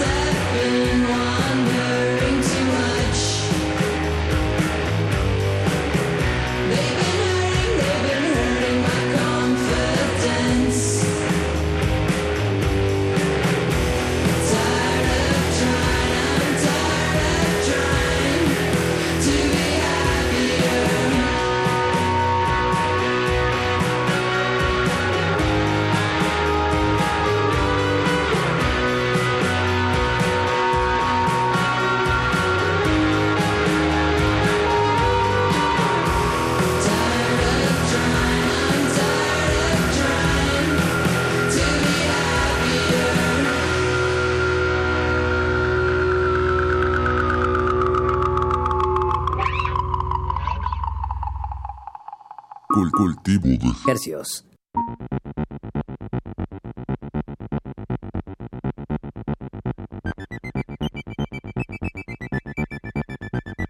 Escuchamos a las nubes desde Miami. Ellos, ellas, ellas. Un trío, eh, de, como bien dices, de Miami que se va a estar presentando mañana en el foro 316, ahí en, Fran, en, En Fray Servando, Teresa Teresa de Mier, Mier, 316, 316 Colonia Colonia Centro. El evento empieza a las 9 de la noche. Bueno, se les recomienda llegar a las 9 de la noche, sobre todo si es usted un ganador de los dos pases sencillos que estamos regalando en este programa. Pónganse en contacto con nosotros al 55 23 54 12. Eh, probablemente llamó hace rato y no pudimos contestarle, pero ahora sí, se lo prometemos. 55 23 54 12, solo para mayores de edad. Exacto, dense una vuelta. De verdad, si no conocen este foro, es pequeño, pero suena muy bien. Le invirtieron muy, muy bien al sonido. Está en una zona, pues también un poco, arrie digamos, arriesgada porque está cerca de la Merced y el mercado de Sonora, Mm. pero está bien, hay que salirse de las zonas de confort, ¿no? Sí, no, pero está bien, bueno, es un buen lugar. Es un muy buen lugar. que vale toda la pena. Exacto, aquí siempre le estamos tirando muy buena onda al Foro 316. Y hay que ir con cuidado a todas partes, ¿eh? Ah, eso sí. A todas partes. Así es, Paco. Inclusive aquí adentro de Adolfo Prieto 133. hay que moverse con Colonia cuidado. del Valle. Sí. Hay que moverse con cuidado porque luego vienen los dolores. Luego vienen los dolores. Exacto. Como, o sea, llegan en el momento más inesperado. ¿Por qué lo dices, A esta Paco? cabina. Ah, porque ya mira. están aquí con nosotros, los dolores. Diego, Mariana, Sajid, bienvenidos, bienvenida. Gracias. No, pero lo, lo deseamos en un buen sentido. Este, son unos dolores que sí nos agrada tener. Aunque a veces el dolor también es Wow. placer. Entonces, pues esperamos que esta sea. Bueno, a mí ya me consta que, que estos dolores son placenteros. Eso, bien, pues justo por ahí, por ahí está bien que empecemos esta charla. Eh, Dolores, este nombre, ¿cómo se relaciona con el sonido? Ahorita vamos a estar eh, escuchando el material que tienen arriba, eh, pero me gustaría que ustedes cómo lo, lo visualizan. El nombre. Ajá, digo, ya sé que es una- un terreno un poco que no nos gusta a veces. Ajá, exacto, como que no tienen que responder nada. Pero así es que es un nombre padrísimo, es como socorro también. Auxilio. Pues en, en realidad hicimos, fue de hecho una, una sesión que tuvimos y, y más o menos estábamos am, pues muy, pendientes, ajá, muy pendientes de qué nombre le íbamos a poner, pero es bien difícil porque luego los nombres o dicen todo o no dicen nada, entonces no, no sabíamos en realidad qué onda. Hicimos una dinámica en donde nos vimos los cinco, porque somos cinco integrantes, y y pues tiramos ideas y ninguna nos gustó y en algún momento Diego dijo oye pues Dolores creo que creo que suena bien Eh, Queríamos que fuera una palabra y que fuera en español. sí Eso, es- eso era todo lo que sabíamos. Bien.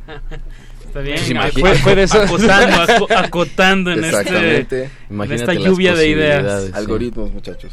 Pero fue de esas, eh, o sea, en el momento en el que se dijo Dolores fue, para todos les hizo clic o fue, tardó, No, al principio tardó. no. Pues como con, con casi todos los nombres, ¿no? Me imagino, es como ponerle nombre a un perrito o a un gato. Eh, Pero hay no veces sé. que desde, desde que lo ves dices El ya. manchas. Ah, sí, ¿no? exacto. Socorro. Socorro. A mí la verdad también me gustaba como esta idea en que de jugar a que también pudiera ser más bien eh, de dolor, o sea que no se supiera bien si era el nombre o si, si venía de, dolor, que creo que nuestra música un poco podría tender hacia hacia Ay. relacionarles un poco oscura, entonces podía Sí. fácilmente también entenderse por ahí. Eso me gustaba a mí. Al También un- pegó. Sí. Al También un pegó. poco, alguna vez se, se planteó ta- la, la referencia de Dolores del Río, que, que Uy, su casota ahí en Xochimilco, ¿no? Con los cholos cuincles. ¿Y qué más hay en esa casa? Me estoy tra- a pavos reales. ¿Sí han, sí han visitado la casa de Dolores? Pero este es Dolores Olmedo, ¿no, Ah, claro, güey. ¿Y quién dijiste? Dolores del Dolores del Río Es una actriz. Claro. Sí, Y ella se nos hacía como muy elegante y, y como que tenía un poco esa vibra que queríamos también darle. Ajá, y era una actriz súper súper también como oscura. eh, Sí. tenía una, sí, un porte muy extraño. Entonces, lo queríamos relacionar por ahí. Pero mira, en realidad, no. en realidad, solo le puso así Diego y dijimos, bueno, se quedó y ya. ¿Y esto hace cuánto fue, más o menos? Es un, es un paso importante, ¿no? La, la consolidación. Yo creo que esa es la pregunta en realidad que nosotros digo así como, no, por favor. Fue hace Tiene un muchos. Ya tiene un buen sí. rato. Fue- ah, fue hace mucho tiempo. Sí, fue hace Sí. como unos cuatro años. No, ya van como cinco Como cinco, sí. Ok, O sea, fue se, se consolidó antes de que empezaran a publicar Sí. Sí, la, sí. la música, antes de que empezaran a o comenzaran a grabarla, ¿no? Primeras Sí. maquetas, me, me imagino. Sí, se publicó el año pasado, en marzo me parece, pero sí tuvimos un proceso muy largo de, de composición y grabación porque lo hicimos al mismo tiempo. Fuimos componiendo directo ya en el estudio, este trabajamos en Estudio Piaget, tuvimos como la fortuna de, de tener esa posibilidad y todo, todo siempre fue directo ya grabando. Ok, ok. Entonces, pues sí, nos tomó un buen rato. ¿Y, y qué, qué dinámicas hay en la banda cuando, digamos, eh, fuera de, eso, de ese momento de producción, grabación, composición en el estudio? Pues, bueno, ahí referenciando lo que decía Mariana, el, eh, todo inició, eh, Mariana y yo somos amigos desde hace un, un- un buen rato. Tomábamos clase juntos con un maestro particular de música. Saludos a Alex, Alex Varela. y en algún momento Mariana y yo quisimos empezar a construir algo, teníamos como proyectos afines, ¿no? Que nos gustaban, eh, cosas similares y decidimos hacer, pero no teníamos estudio, ¿no? No, no había un lugar en donde pudiéramos grabar y, o maquetear. Entonces planteamos, tiramos sobre la mesa a un ingeniero de audio que al final ya no se quedó y resultó ser que Diego es eh, familiar de Alex, el, que acabo de, mencionar del como maestro. nuestro maestro. Maestro, Ajá. Y fue cuando nos, eh, no sé, como que nos juntamos y de hecho el, uno, el, el cuarto miembro que ahorita anda en otro lado es su mejor amigo de la primaria. Entonces... No, no, está bien. Sí, es sí, que hay que conectar de algún lado y creo que una vieja amistad es un... O sea, tiene muchos puentes y, Sí, y referencia- totalmente. y comparten referencias y... Pues hay que conectar de algún lado. Exacto. Y entonces Diego era, eh, bueno, es el encargado de ese estudio, Estudio Piaget. Entonces el proyecto nació en el estudio, en realidad. Nació con nosotros yendo. eh, y ahí trabajando. Diciéndole a Diego, oye, por favor, ábreme una línea, voy a tirar esta idea, ¿no? Y Mariana sobre de eso hacía un overdub de alguna cosa y entonces lo íbamos construyendo, construyendo. Entonces, en realidad, respondiendo ahora sí a tu pregunta, pues es, eh, yo creo que eh, cada, bueno, cada integrante tiene su, su rol, ¿no? Pero definitivamente todos aportamos. No hay alguien que, que esté, digamos, más arriba que otro o alguna cosa así, no. Si alguien tira algo, como que otro le hace segunda y así es como se va Bien. desarrollando. Horizontalidad. Pelotean como banda. Exacto. Se pelotea. es muy raro que alguien llegue con una idea completa o semi-completa. Es más bien. Ahí en el por estudio. partes, sí. Pues qué, pues escuchemos un primer tema, ¿no? Digo, Sí, pues sí, ya sí. digo que para, para no estar imaginando cómo suena la música de Dolores, pues ya mejor la, la ponemos. Eh, el último sencillo que publicaron se llama Incendios. Sí. Entonces, pues, es un buen lugar para comenzar y de ahí nos vamos para atrás. Bien, bien. Pues sonemos incendios de Dolores. Recuerden, no le cambien, están en cultivo de ejercicios.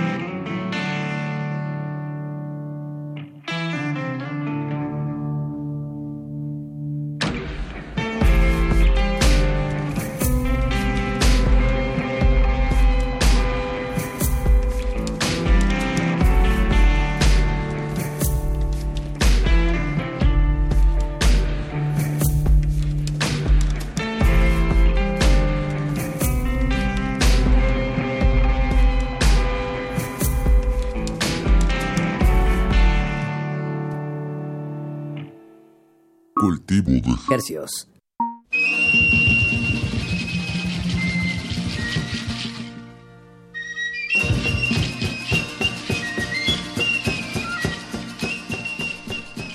Eso que escuchamos fue Incendios de la banda Dolores que nos acompañan aquí esta noche. Ya no entendí si eran cuatro o cinco integrantes en vivo. En vivo, en En vivo. vivo somos cinco, pero en vivo somos otros cinco que no somos los cinco que componen. Ah, ok, ok. Ah, es que ok. sí es lo que por ahí quería llevar un poco la conversación, como qué tanto está el estudio y qué tanto está el en vivo en el proyecto. O sea, veo que hay como dos fuerzas ahí jaloneándose. Eh, ¿cómo, cómo lo cómo está esto de que unos es, es de estudio y otros de en vivo? La banda somos banda? cinco, Ajá. Eh, que nosotros tres que estamos aquí, más César, que es el que hace como toda la programación de las bases y como la parte de la percusión. Y el quinto miembro es eh, Andrés Luna, que él es nuestro letrista. Él se encarga como de Mm. escribir este Qué padre que sí lo tomes como un Sí, integrante, es que sí lo es. Claro, sí. Sí, sí. Y es raro. Bueno, o sea, más bien, ¿no? Pero Este- sí es un integrante como Totalmente. de más de bueno no sí pues en todo pero eh, ese sería un integrante de estudio o sea del proyecto en sí no tanto del en vivo Lo queremos convencer, pero no Pues se todavía no deja. se deja convencer porque él también toca el saxofón y de hecho en algunas rolas también está Grabó. grabó el saxofón entonces sí también Pues ahorita todo el Valle de México está escuchando que él no se quiere rifar. Sí. Entonces, pues, si, si está escuchando esta entrevista, tal vez eso lo, lo presione un poco. Ojalá, ojalá. Saludo. Sí, Saludos, Cacho. eh, pero bueno, en vivo estamos este Saji Diego y yo y tenemos a dos invitados, a Julián André eh, de- como baterista. Este, él es baterista de Beta, de las víctimas. De beta, sí, sí. Que van a, van a venir en un par de semanas. Ah, sí. Lo Ay, conoceremos sí, por sí, acá. sí. Tipazo. Tipazo. y, y Daniel Garmilla como bajista. Este, él también es parte del equipo Piaget. Entonces, sí, nosotros cinco somos los que tocamos en vivo. Algún día esperamos que los otros dos integrantes también se unan para que seamos siete. Eh, el ya. colectivo Dolores Sí. Sí. Ah, wow, colectivo Dolores. La original bien, banda Dolores. Exacto. Full- full band. O los siete Dolores. Ándale. Los siete dolores Deja, capital. deja mucho a la imaginación. Yo pensé en los pecados, no sé por qué. Ah, bueno, pues sí, por- porque son siete. Yo sí, sé, Exacto. yo sí supe por qué. Exacto, exacto. Eh, pues Y- cierto, saludamos a los miembros de nuestra audiencia que se están manifestando en las redes sociales. Saludos a Pablo Extinto, que ya nos está escribiendo en Twitter, arroba Rmodulada. Y Eh, dinos qué opinas de, de estos dolores eh, y de la fuerza. No, no, y de que reafirmó en su tweet con 100.000 watts de potencia en el valle. Ah, ya, ya. Yo pensé que se estaba manifestando desde la fuerza. ¿Estás viendo demasiado Star Wars? Tal vez un poco, sí, recientemente. Se van a estar presentando este miércoles que viene, si mal no me equivoco, Sí. ustedes me van a corregir, en el miércoles 29 de Así este es. 2020, a partir de las 9 de la noche en el Bataclan. Esto es ahí en la colonia Condesa. Sí. Popocatépetl 25. El- se van a estar presentando junto a Aqua Mute. Aquamute. Aquamute, el, el proyecto de Pablo Mendía. Sí.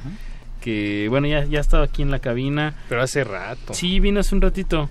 Pero recuerdo perfecto que traía un- una onda ahí como de insectos. Eso sí me, se me quedó en la memoria. Como mucha inspiración en, en hacer como de los eh, tratar de emular con sintetizadores eh, insectos o bueno lo Sí, que él Pablito es sentía un como genio de la síntesis. de la síntesis exacto Sí, sí, es muy bueno. Él fue mi maestro un tiempo, lo presumo. ¿En, en dónde? Me dio clases de síntesis. Ah, de síntesis. Sí. Ah, ok. Sí, Ay, qué padre. bueno. Mucho y la, cable. y la clase que cable, sí. tuvieron ustedes juntos de qué fue más como de armonía Sí.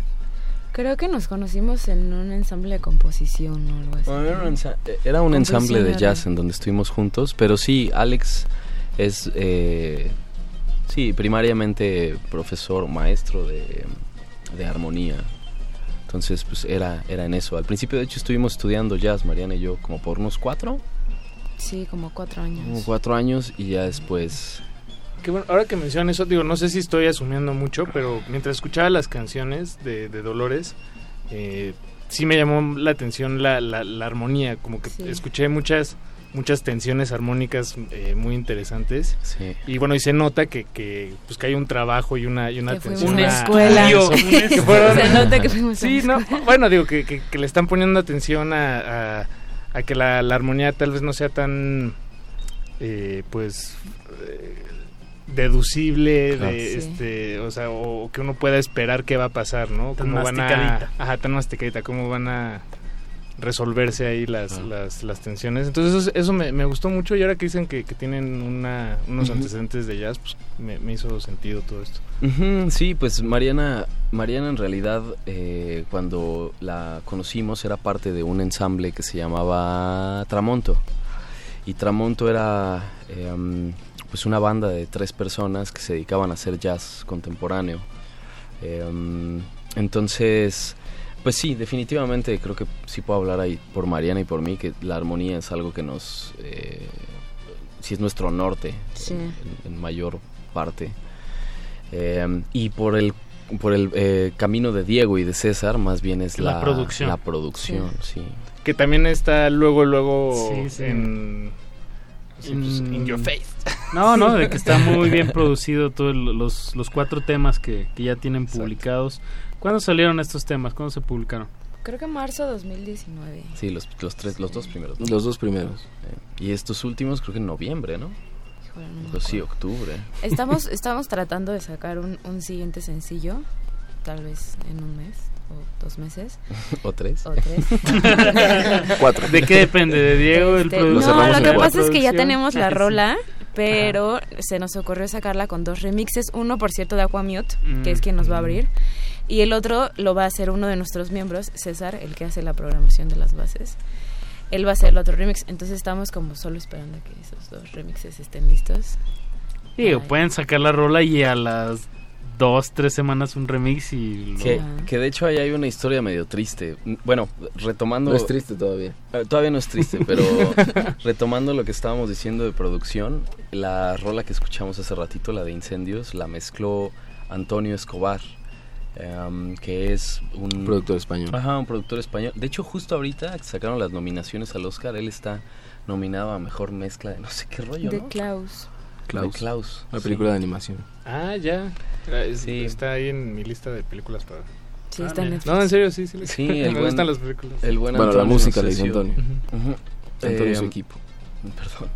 Eh, Antonio nos hizo la mezcla de ese track y de otro, no me acuerdo cuál es. Creo que 14, De- ¿no? no, de Purple Land. Ah, de Purple Land. Que sí. es la que va a salir con remixes. Exactamente, Ah, sí. ok. Sí, en sí, sí. uno, dos, tres, cuatro meses. Uno, dos, Sí. tres, cuatro meses. Y bueno, la historia es un triste. intento. la historia triste es que teníamos el plan de ahora que fue el ceremonia, nos pusimos en, en- en contacto con, eh, con uno de los integrantes de Massive Attack. No de los dos principales, no de Robert ni del otro cuate, sino más De bien esos uno de la, ajá. de la banda.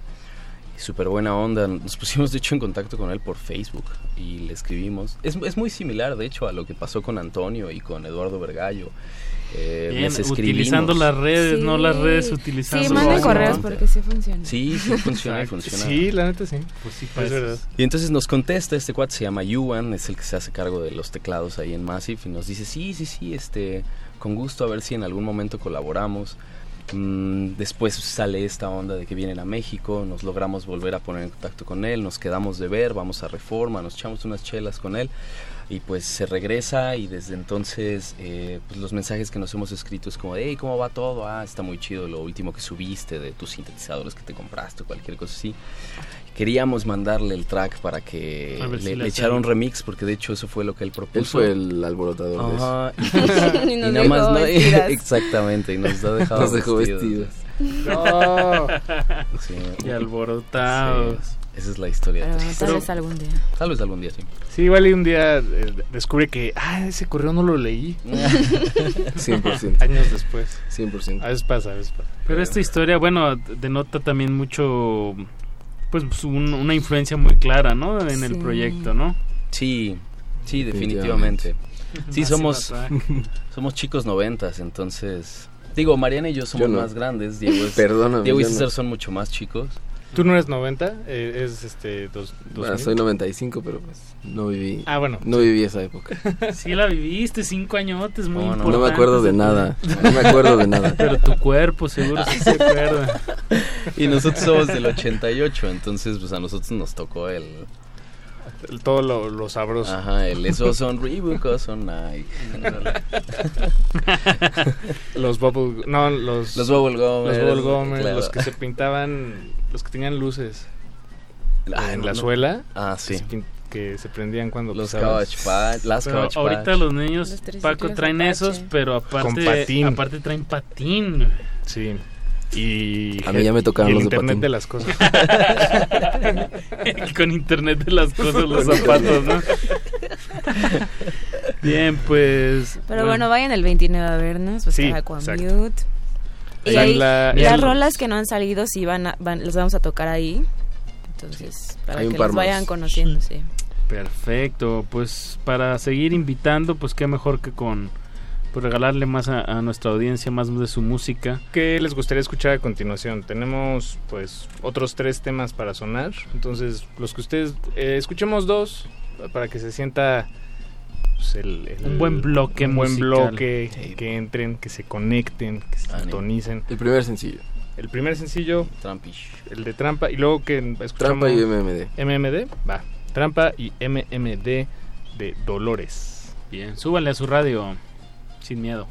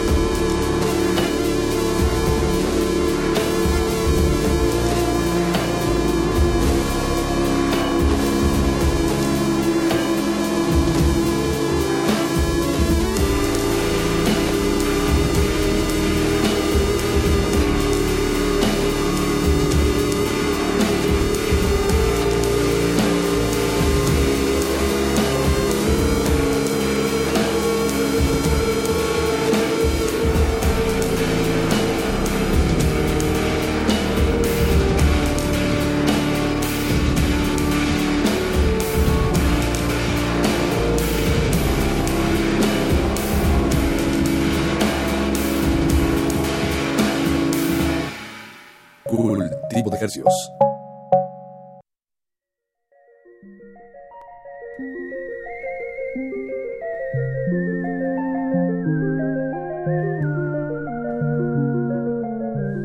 Acabamos de escuchar MMD. Y antes de eso escuchamos Trampa de... MMD y Trampa de Dolores.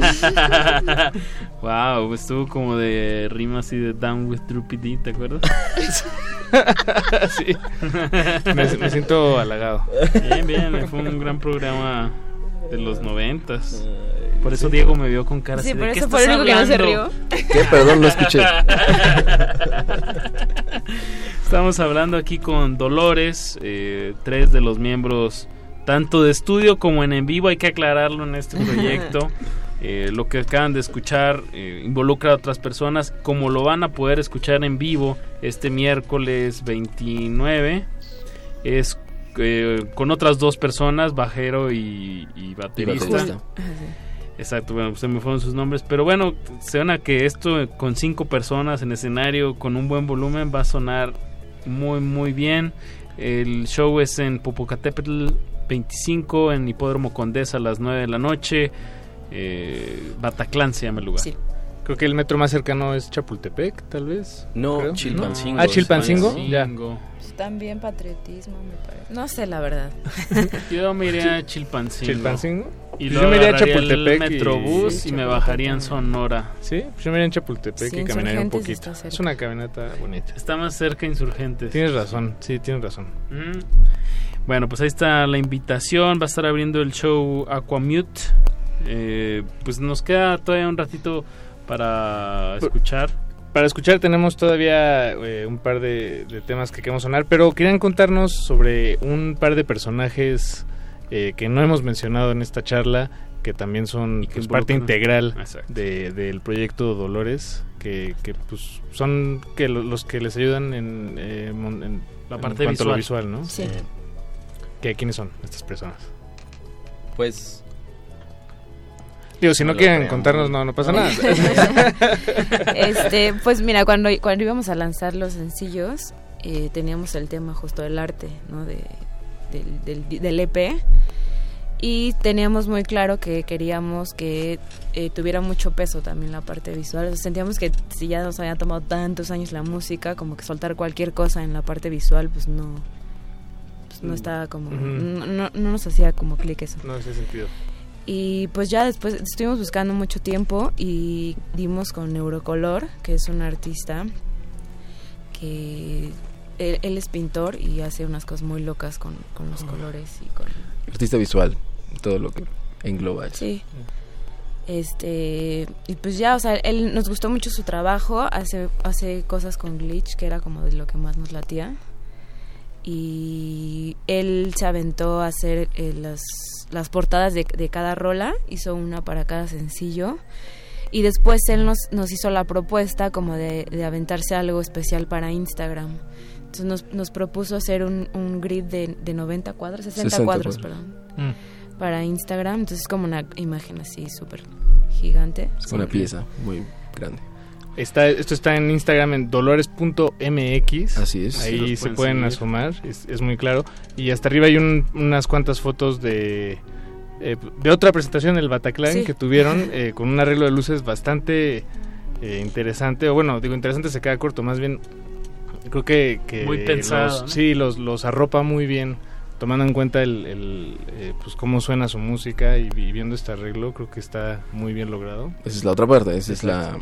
Esa es otra colaboración que hicimos con Mauricio Asensio. Mauricio Asensio en realidad hace hace mucho teatro y es escenógrafo, ¿no? Es escenógrafo de carrera. Él Ah, no, se dedica sí. más al teatro. Sí. Pero eh, por otros conocidos llegamos a él, le interesó el proyecto y como pivote en su carrera de teatro, pues quiso hacer algo más relacionado con una banda, con música.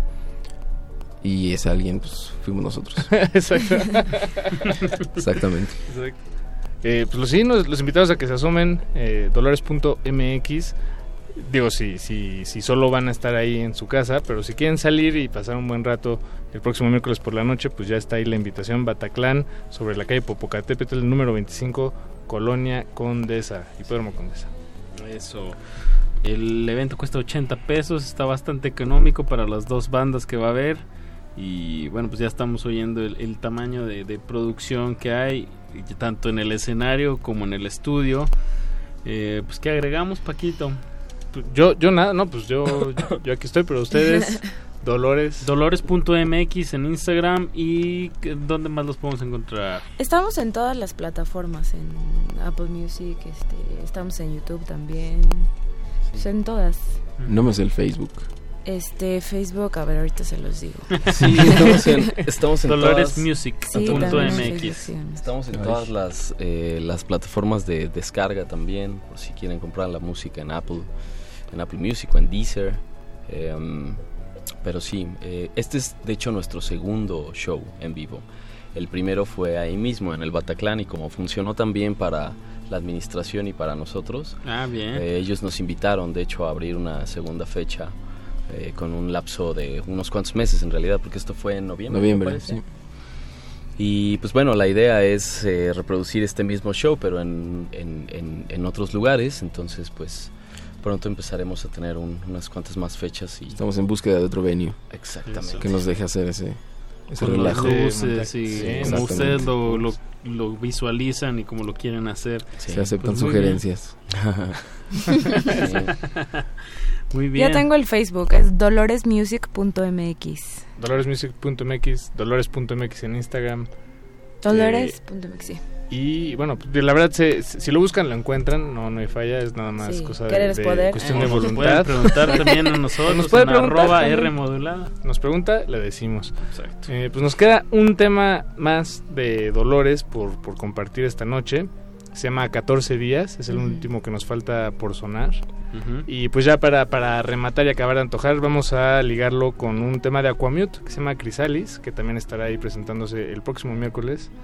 Y con eso cerramos esta emisión, una emisión más de Cultivo de Ejercicios. Muchas gracias. A ustedes. Muchas Gracias, muchachos. acompañarnos. Gracias. Muchas gracias, Mariana. Gracias. Diego. queremos. Isajit por darse la vuelta aquí a la del Valle. Y bueno, pues esperamos estarlos viendo ahí el, el 29 en el Bataclan. Los dejamos con Aguas Negras hasta las 11 de la noche. Gracias a don Agustín Mulia en la operación técnica, Alba Martínez en continuidad, Eduardo Luis Hernández Hernández. Eso, vámonos. Gracias a ti, Paquito de Pablo. Pacho Raspi, gracias a ti. Vámonos.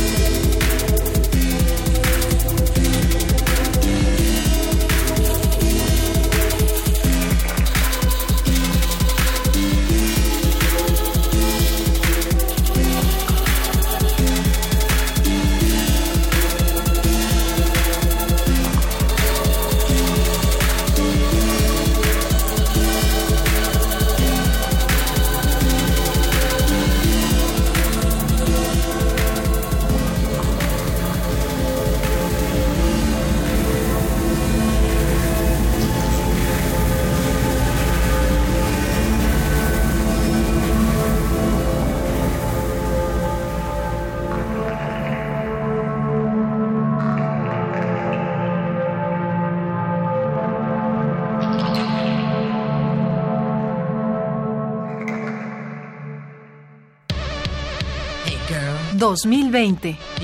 100 años del nacimiento de Isaac Asimov. Nuestro héroe tiene una esposa tremendamente fea. Le pide a un genio que le dé una mujer bella y joven en la cama por las noches. Se le concede el deseo con la condición de que en ningún momento debe tocar el trasero de la joven. Si lo hace, ella se transformará en su esposa. Él no es capaz de apartar las manos del trasero y el resultado es que se encuentra haciendo el amor con su esposa diariamente. Como mi querida esposa es para mí la mujer más bella del mundo y lo sabe, no se tomó a mal esta historia, salvo para decirme que yo tenía una mente morbosa.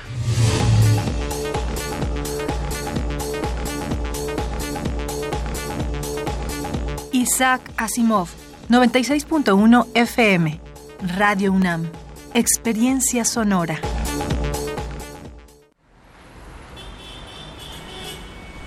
Extra, extra, música nueva. En voz de sus creadores y sus intérpretes. Extra, extra. Testimonio de oídas. Música nueva En voz de sus creadores. en voz de sus intérpretes. Martes y jueves a la 1 a.m. o en su retransmisión los sábados y domingos también a la 1 a.m.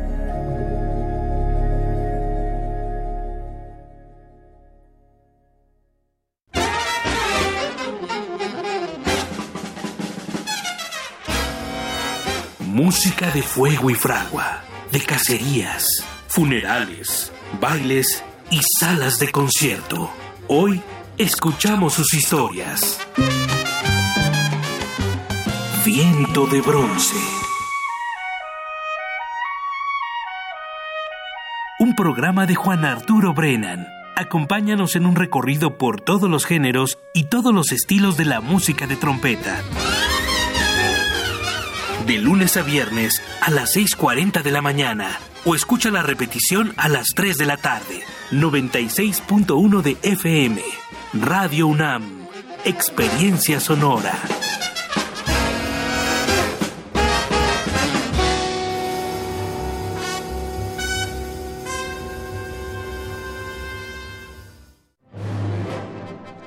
Imagina cuántos intérpretes han dejado el alma frente a estos reflectores.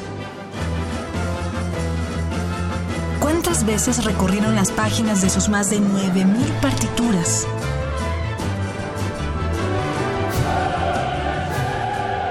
¿O cuántos corazones han levantado en más de ocho décadas?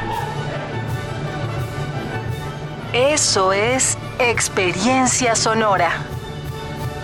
Orquesta Filarmónica de la UNAM, domingos a las 12 del día por el 96.1 de FM. Radio UNAM, experiencia sonora.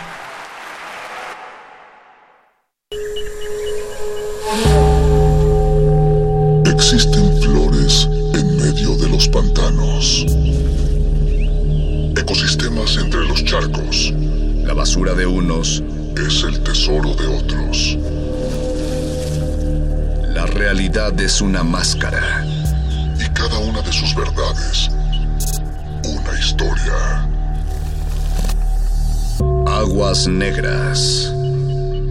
Ensuciamos porque la renovación está en limpiar. Limpiar.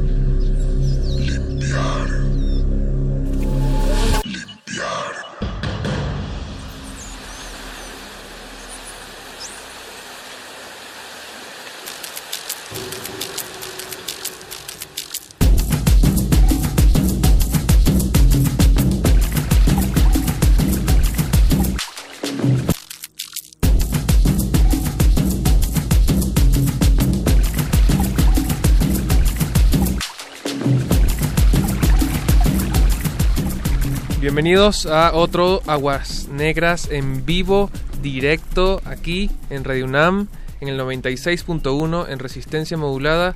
Yo soy Eduardo Luis y a mi lado tengo a Ricardo Pineda. Mauricio Orduña. Eduardo Luis Hernández y... Ya dije mi nombre. el- ah, ¿sí? Ah, es que se trata de que... Bueno.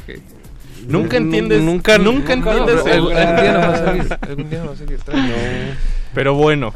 Eh, aquí estamos, chicos. eh, me Ya se, va a estar en acab- vivo. ya se va a acabar enero. Ya se va a acabar en- de, de repente. ¿Todavía se vale decir feliz año? o- No, yo creo que Ah, ya, no. ya pasó. No. Ya pasó. Después de. Mentira, el 2 de febrero ya se deja de decir feliz año. Ah, bien. Yo vi un programa recientemente en el que dicen ya tres días. ¿Tres Después días de qué? tres días de enero ya. Ah, ¿ya? Sí, ya no lo digas. No, Sí. tres días Pero la onda es que Me luego de- dentro de dos semanas te encuentras a alguien muy querido y le quieres decir, oye, lo mejor. Entonces otra vez vuelves Claro. a lo feliz año. Bueno, feliz año a todos los que nos escuchan. Además está cabrón que llegues y solo digas, oye, lo mejor. Y ya. Sí, sí, sí. Lo mejor. eso estaría increíble, sí. Y para quien, quienes están sintonizando ahora mismo y escuchan una voz extraña, Tenemos se- un cuarto aguas negras. que bien, eh, se trata de mi querido compañero radial también, llamado... ¿Digo tu nombre completo o tu nom- nombre como por lo que la gente te conoce? Dilo completo, pero completo, completo. Oscar.s.alemán, eh, también conocido como Tremendo, eh, es nuestro compañero de 9FM Radio y bienvenidos a este espacio, amigo. Muchas gracias por la invitación, eh. Cuánta elegancia hay siempre. Uno que uno siempre que viene a Resistencia es como que hay mucha elegancia. No, ¿sabes qué A es uno lo tratan bien. Sa- ¿Sabes qué es lo que Te pasa reciben también? con café. Ajá, te reciben con café. Ya no hay galletas. La máxima casa de estudios les Es dice cierto, algo. obvio. No te dan la mano, no te dan la mano, pero te reciben con café. Claro, Es como, claro. Hola, y es con No, ¿café? no, no. ¿Café? Es que eh, tremendo, lo veo todos los lunes porque tenemos un programa en conjunto en 9FM Radio de 12 a 2 de la tarde.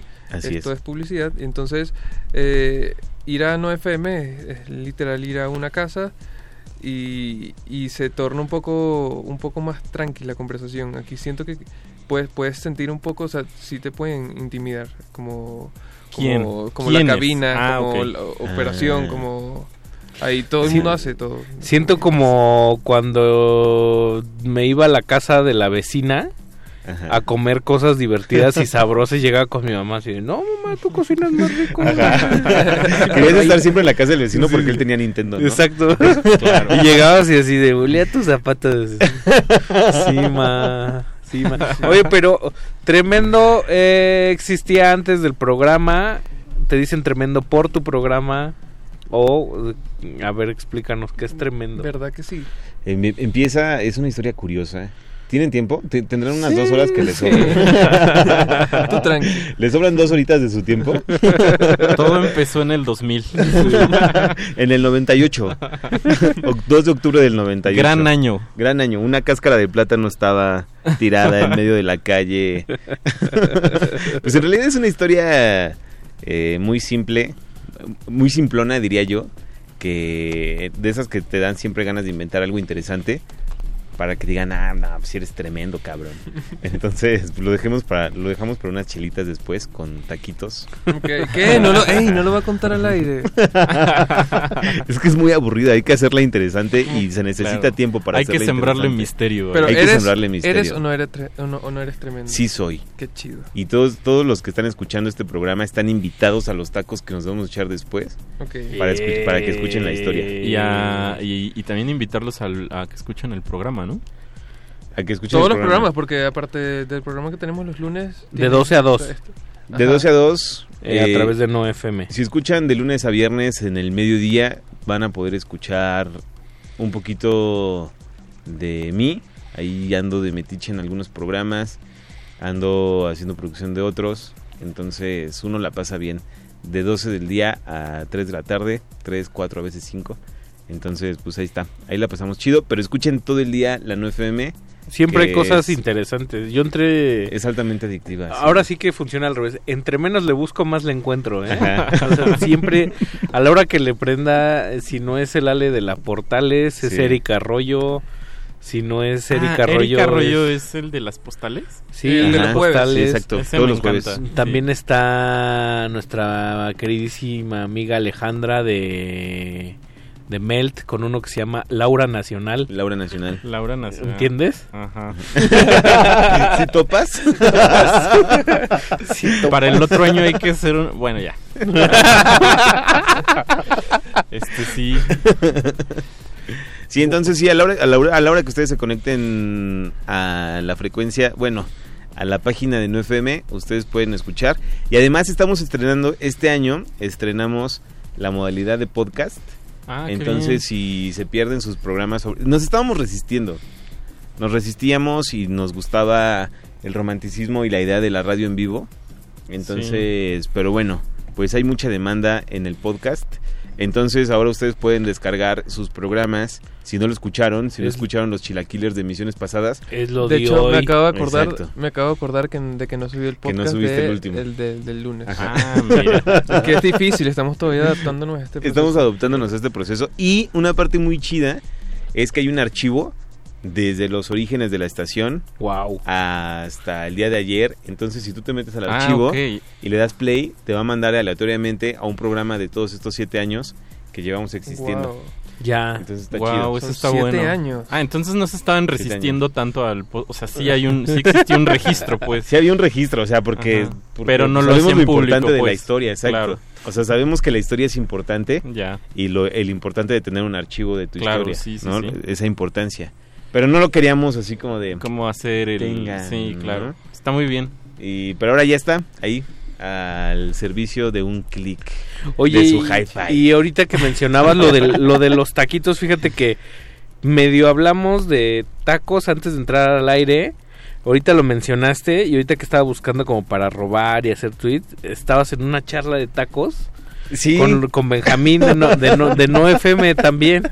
Está involucrado Benjamín. Entonces Benjamín dice que que los los de chicharrón prensado, eh, no sé si tú los haces, tú vendes o tú los llevaste, Yo son los, los llevé, chidos. Yo los llevé. Suelta la sopa. Obrero Mundial.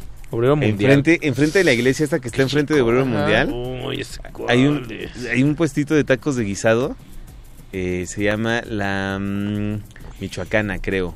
Eh, Eso es una heladería. No, no, no, pero esos, esos también se llaman así. Yo sé que es, yo sé que es, pero no olvídenle. olvídenle. es como una lonchería. Es como una y- familia. Es que... Perdón, perdón, perdón. un, un saludo a Francisco Nieto que, que acaba de llamar, un radio escucha y quiere unirse a los tacos. que ¿Dónde van a hacer? Ah, pues ya está. Obrero mundial. Deme. Hoy vamos a Deme echar, por hi-fi. Vamos a echar guitarrazo, ¿no? Guitarrazo. guitarrazo. Sí, así es. ¿Trajiste canciones? Traje canciones. Traje, de para empezar, eh, y para ir calentando respecto al tema que me invitaron a hablar el día de hoy. y que no hemos abordado. Dos gracias, son las diez y media, gracias por la invitación. que son el tema que vamos a hablar el día de hoy. ¿Cómo lo titularon? Río de transmisiones. Ríos de transmisiones. Entonces, pues... Pues a ver qué chingados entendemos por ríos de transmisiones. y pues le vamos a ir dando. Pero esto que nos sirva como una introducción, que también sirve y Silva de Alegría abre con abre su disco del año pasado con esta canción. Eh, bueno, con esta apertura. Es como un una- intro, Es un intro, exacto. Es una invitación para, para dialogar respecto al sonido. Y luego podríamos mezclarla con otra o quieres ya volver. Pues sí, si quieren, vamos a escuchar Ligamos, esta intro. ajá, y ligamos otra. Va, y ligamos la segunda, que es la de los cardencheros. Vale. Eh, y pues ahí las comentamos al regresar. Saludos a Pablo Extinto, arroba R Saludos. modulada en Twitter y Resistencia modulada en Facebook. Y el hi-fi también dalo. Ah, ¿verdad? El, tu cuenta de Twitter tremendo es Arroba casi tremendo. casi tremendo, hermoso. Oye, Ricardo, da tu cuenta de Twitter también. No. Para que te molesten. No, Arro- A mí me da arroba, pena. arroba Raika83. no, espérense, espérense, lo mejor Increíble. es con K. Con K. Como, si, como si tuviera eh, de 21 años. Nombre de Pokémon. También sabes cuál es interesante ¿Cuál? el el el correo Y El estás, correo- abu- estás abusando. el correo bueno sí lo voy a decir después Sí, sí, sí. lo voy a decir después En el próximo bloque. en el próximo bloque Bueno, vamos con estas cancioncitas aquí de nuestro amigo Tremendo. Y esto es Aguas Negras. tremendón vámonos Dicen que hasta el día de hoy puedes escuchar la sombra del primer sonido reverberando en forma de ruido blanco. Pasaron varios millones de años para que el ruido se convirtiera en vida y algunos compases después, la vida en música. Es difícil describir lo que había antes del gran estallido, y nadie puede decir con precisión cuánto tiempo duró el silencio previo. Quizás porque el concepto de tiempo era algo ambiguo en ese entonces. Lo cierto es que aún en estos tiempos de bonanza sonora, lo único que interrumpe al sonido de la vida es el silencio de la muerte.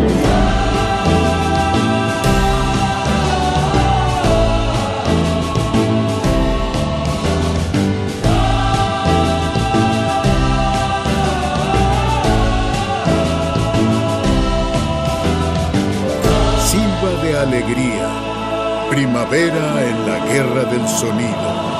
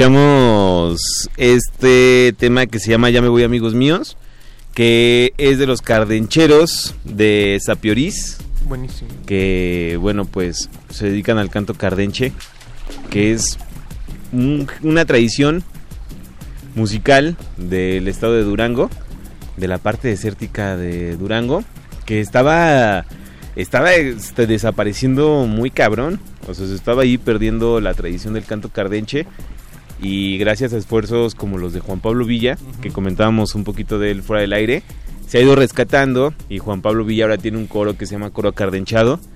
¿Y de qué va el, el canto cardenche? Es únicamente voces, ¿no? O sea, moduladas en distintos tonos. Sí, Son como tres que hay, hay un fondo de grave, como que está Ajá. cantando lo mismo y luego arriba uno más agudito. Exacto, unos más agudos. Medio, está interesante. Está chidísimo, ¿no? Y, y justo eso habla de la necesidad de comunicar, eh, incluso si no tienes ni madres, ¿no? Más que tu voz. O sea, es como si o sea, hemos tenido... Un poco lo que hacemos nosotros. Ah, no, ¿verdad? pero, pero sin talento. Pero sin talento. Entonces... Sin, sin directriz. Sí, sí, saben que me, me, me parece a veces un poco delicado tener el poder de... O sientes tú que... si- sientes que es delicado tener como como el poder de poner lo que se te dé la gana, por lo menos sobre todo en una FM que, que, que básicamente hemos podido poner lo que queremos. Sí. Eh, tiene- sientes una responsabilidad por mostrar algo, por, por dar un mensaje, por o, porque la gente escuche y ya. Pues es cabrón, o sea, sobre todo uno debe de, o sea, o como yo lo pienso, es como uno debe tener primero la responsabilidad con uno mismo, pues, ¿no? O sea, es como te quieres presentar o como qué versión quieres dar de ti, pues, ¿no? O qué versión quieres dar simplemente de lo que está sucediendo muy cercano a ti. Entonces, no FM es muy honesto en ese sentido de somos honestos a nosotros mismos, pues, ¿no? Y puede haber proyectos como los de Erika Arroyo que lanza postales todos los jueves y, y fiel a su programa y va soltando algunas frasecillas acompañada de música muy cabrona. O mm, puede haber programas rarísimos. Yo alguna vez tuve un programa que amé muy cabrón, se llamaba Incomprensible. ¿Qué? Entonces yo me armaba yo me armaba una escaleta con temas eh, relacionados todos con la música y los sentimientos. Pero al momento de leer la escaleta y de hacer el programa, no lo, no lo hacía con palabras, lo hacía con ruidos, ¿no? Ok, como Entonces, ajá. De onoma, onomatopeya. Exacto, entonces de repente, o sea, yo leía todo, pero lo interpretaba yo con chiflidos. Entonces era así como Ah, ok. un programa lleno de chiflidos. O sea, con, mi intención era comunicar algo, pues, pero solamente a través de, de los chiflidos. Se llamaba Incomprensible, tuvo muy poco éxito, pero fue muy cabrón. Pues que no lo Para- comprendieron. Estaba- Lo querías decir, lo querías decir. Estaba adelantado. Sí, estaba adelantado y atrasado al mismo tiempo. Era incomprensible, ¿verdad? Era incomprensible. Pero sí, está, está chido. Y, y sí, sí es una responsabilidad, ¿cómo no? O sea, de repente cuando te das cuenta... Yo ayer tuve una plática en la noche con, con la mamá de mi hija y justo eh, tocábamos ese tema, ¿no? Como la responsabilidad que tienen los medios de comunicación a la hora de a la hora de, de- pues justo eso ¿no? De hacer- de cualquier cosa, de comunicar no Sí, claro que no. No, no te puedes dar esas licencias de, de que te domine la, la víscera, quizás, ¿no? O, Es- sí o tienes que estar mediando entre cerebro, boca, un poco editando, ¿no? No sé si editando, pero sí tiene que haber un trabajo ahí de, de bajar filtradita el agua. Pues la conexión debe, debe estar chida, ¿no? O sea, como la del Wi-Fi. Bien aceitado. Ajá. sí. Tiene sea- que tener, ¿cómo le llaman? Este, paridad 30 de subida y 30 de bajada. O sea, tiene que estar ahí el Exacto. equilibrio. Sí, no, o sea, si tu, si tu Wi-Fi tiene 5 de bajada y 2 de subida, no Sí, vas a ver no. el Titanic, mano. O sea, aunque te lo propongas, no vas a ver el Titanic. Sí, no, claro. A mí lo que me pasa, por ejemplo, desde que hacemos radio, no me preocupa tanto cuando un radio escucha me, me corrige porque digo, bueno, soy humano, son cosas que pasan. Pero cuando me he encontrado a alguien en la calle o este escriben diciendo eso que acabas de decir, oye, ¿sí?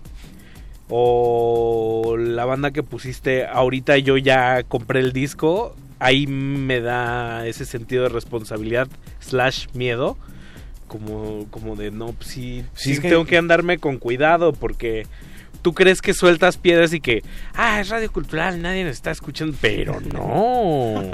Sí, no, exacto. Hay un montón de gente allá afuera que está con las orejas bien paradas. Sí, claro. Y, o sea, y también, o sea, no importa de, de- o sea, cuál sea el tema de, de tu medio de comunicación, ¿no?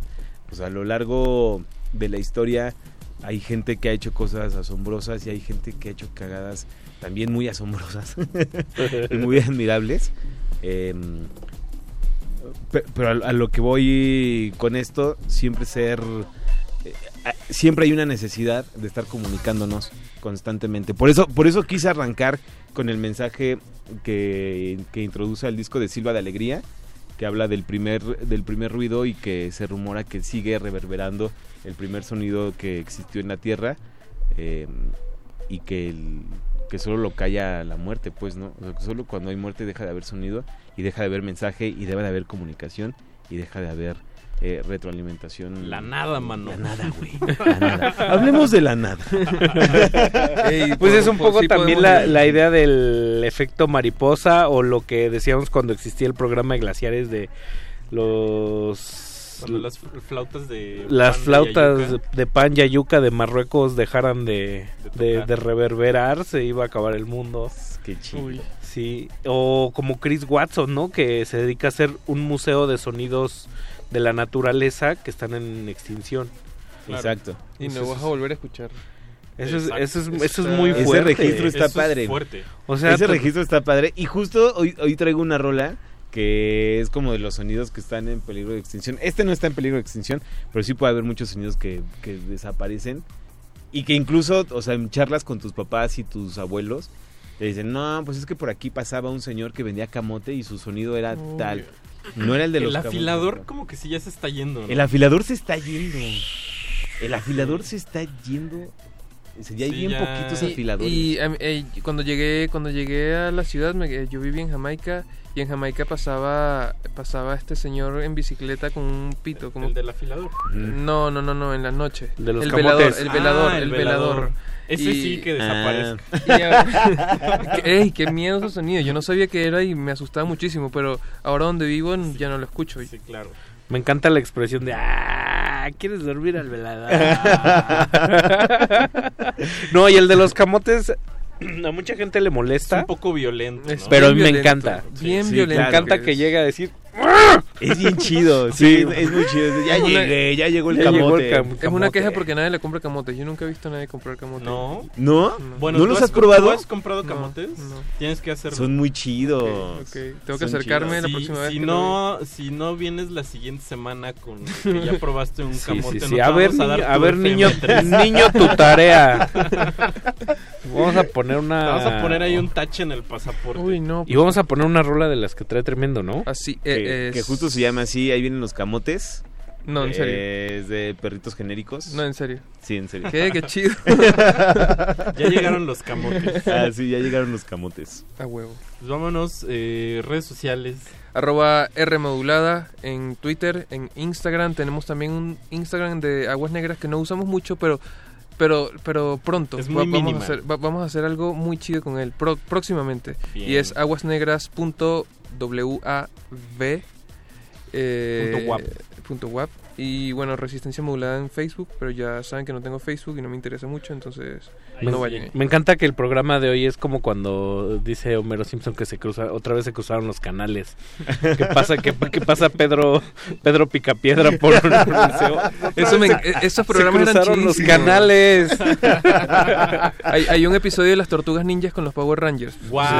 Ah, está chido hacer uno de mashups ahí como de de personajes estaría chido, ¿no? Sí. Crossovers. Y hay que atascarnos con uno de radio, o sea, un día sí hay que hacer un este De, de un lo- omega, ajá, Ah, sí, está padre. Re- reactor Ibero Puentes. Está chido, ¿eh? Y Yo- yo quiero la este corneta. de Carlos López Moctezuma, la nave, la llave, la clave. Mariano tiempo. Osorio, la clave, la llave, la nave. Wow, eso está increíble. Y Bueno, Carmen Aristegui de cereza. No, bueno.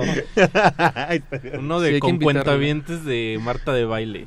No, ¿saben qué? El, el- el señor de las finanzas, el que está todo ponchado. Ah, David Páramo. David, David Páramo. Páramo. Oye, él es un gran personaje en tele y en radio. Es un gran personaje. ¡No tire su dinero! ya vámonos. Gran oposición. Aguas Vámonos negras. con rolas. Aguas negras.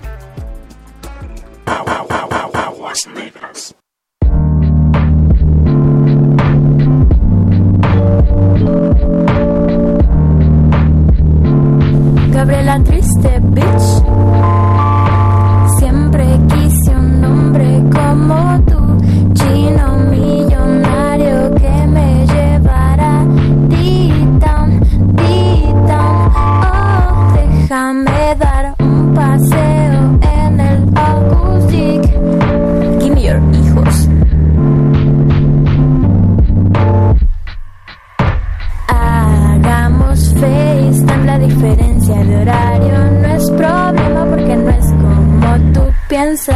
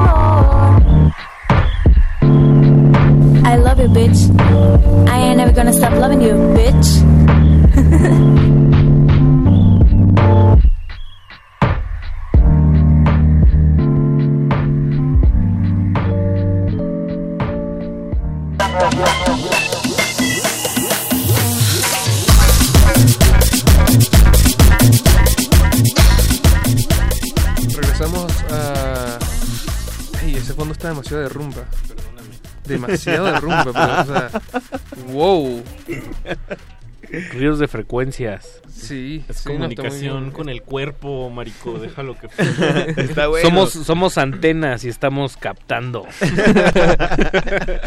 que, llegues a la fiesta y ¿qué haces? Estoy captando. Sí.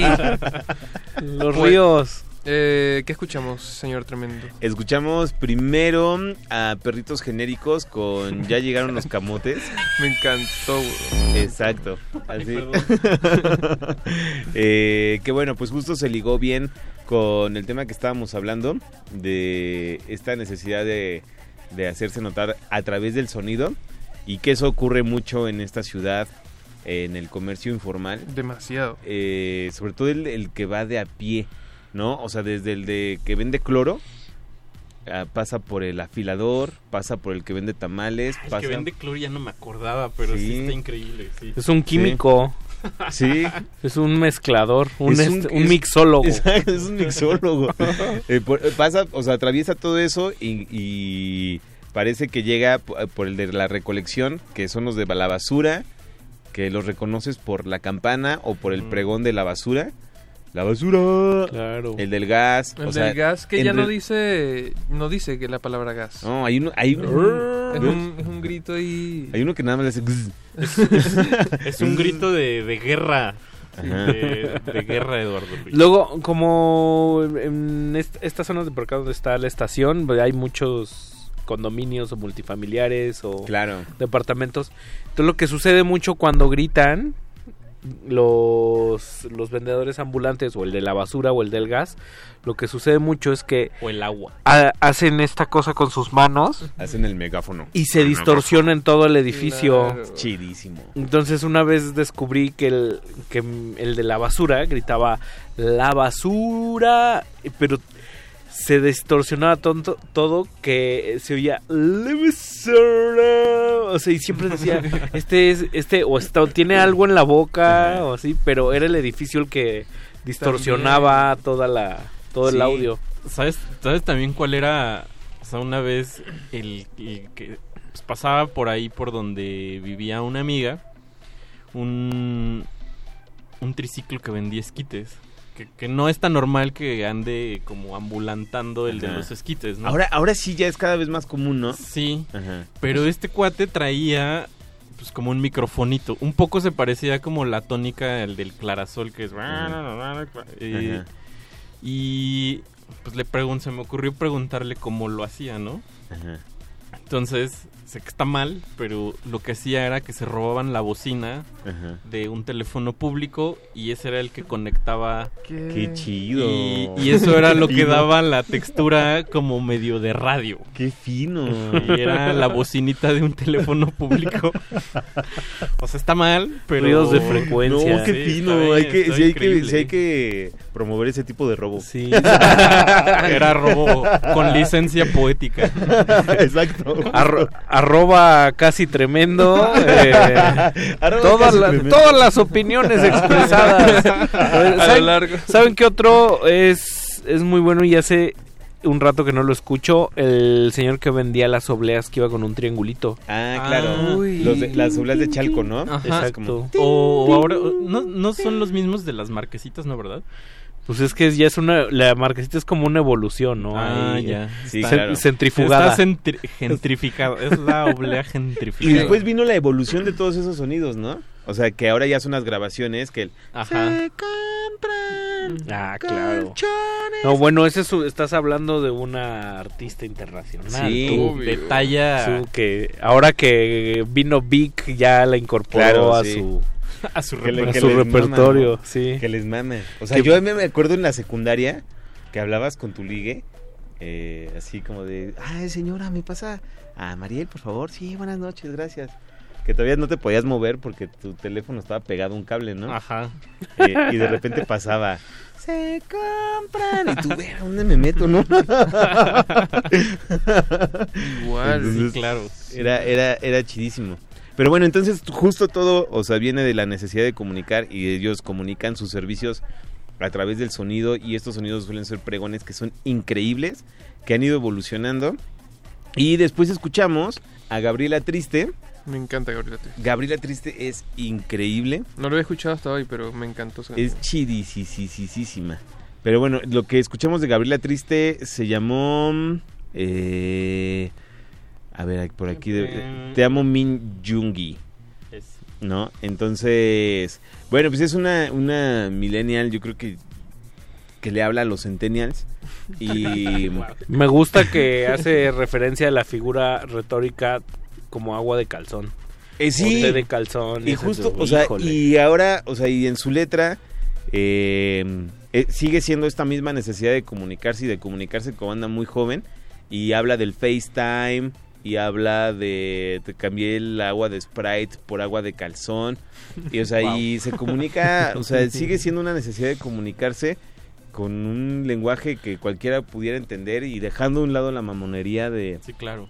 de qué acorde y de qué, en qué tono está afinado tu Y, que- barítono? y sobre todo que también es parte de una generación de artistas que de letristas mexicanos como muy directos, ¿no? O muy muy cercanos que ya no les da Sin miedo rode- a, sonar rodeos. a sonar tontos, a decir Pues no. me duele la espalda, soy hombre y estoy llorando Ajá. o ese tipo de cosas y ya no tienen que recurrir a la pues esta figura toda bigarrada, edulcorada, mil- almibarada de la figura retórica de Zoé o de eh, Saúl Hernández, que, Saúl Hernández, que están justo, muy ¿no? padres, pero sí, pues, yo sigo, lo sigo a mis 36 años, sigo escuchándolos y digo, ¿de qué? qué- qué ¿De qué están hablando? Sí, El caballero. porque nunca encontraste tu ojo de venado, güey. Que también, que también, que Dijera Bumburi no sabe distinguir lo complicado de lo simple, ¿eh?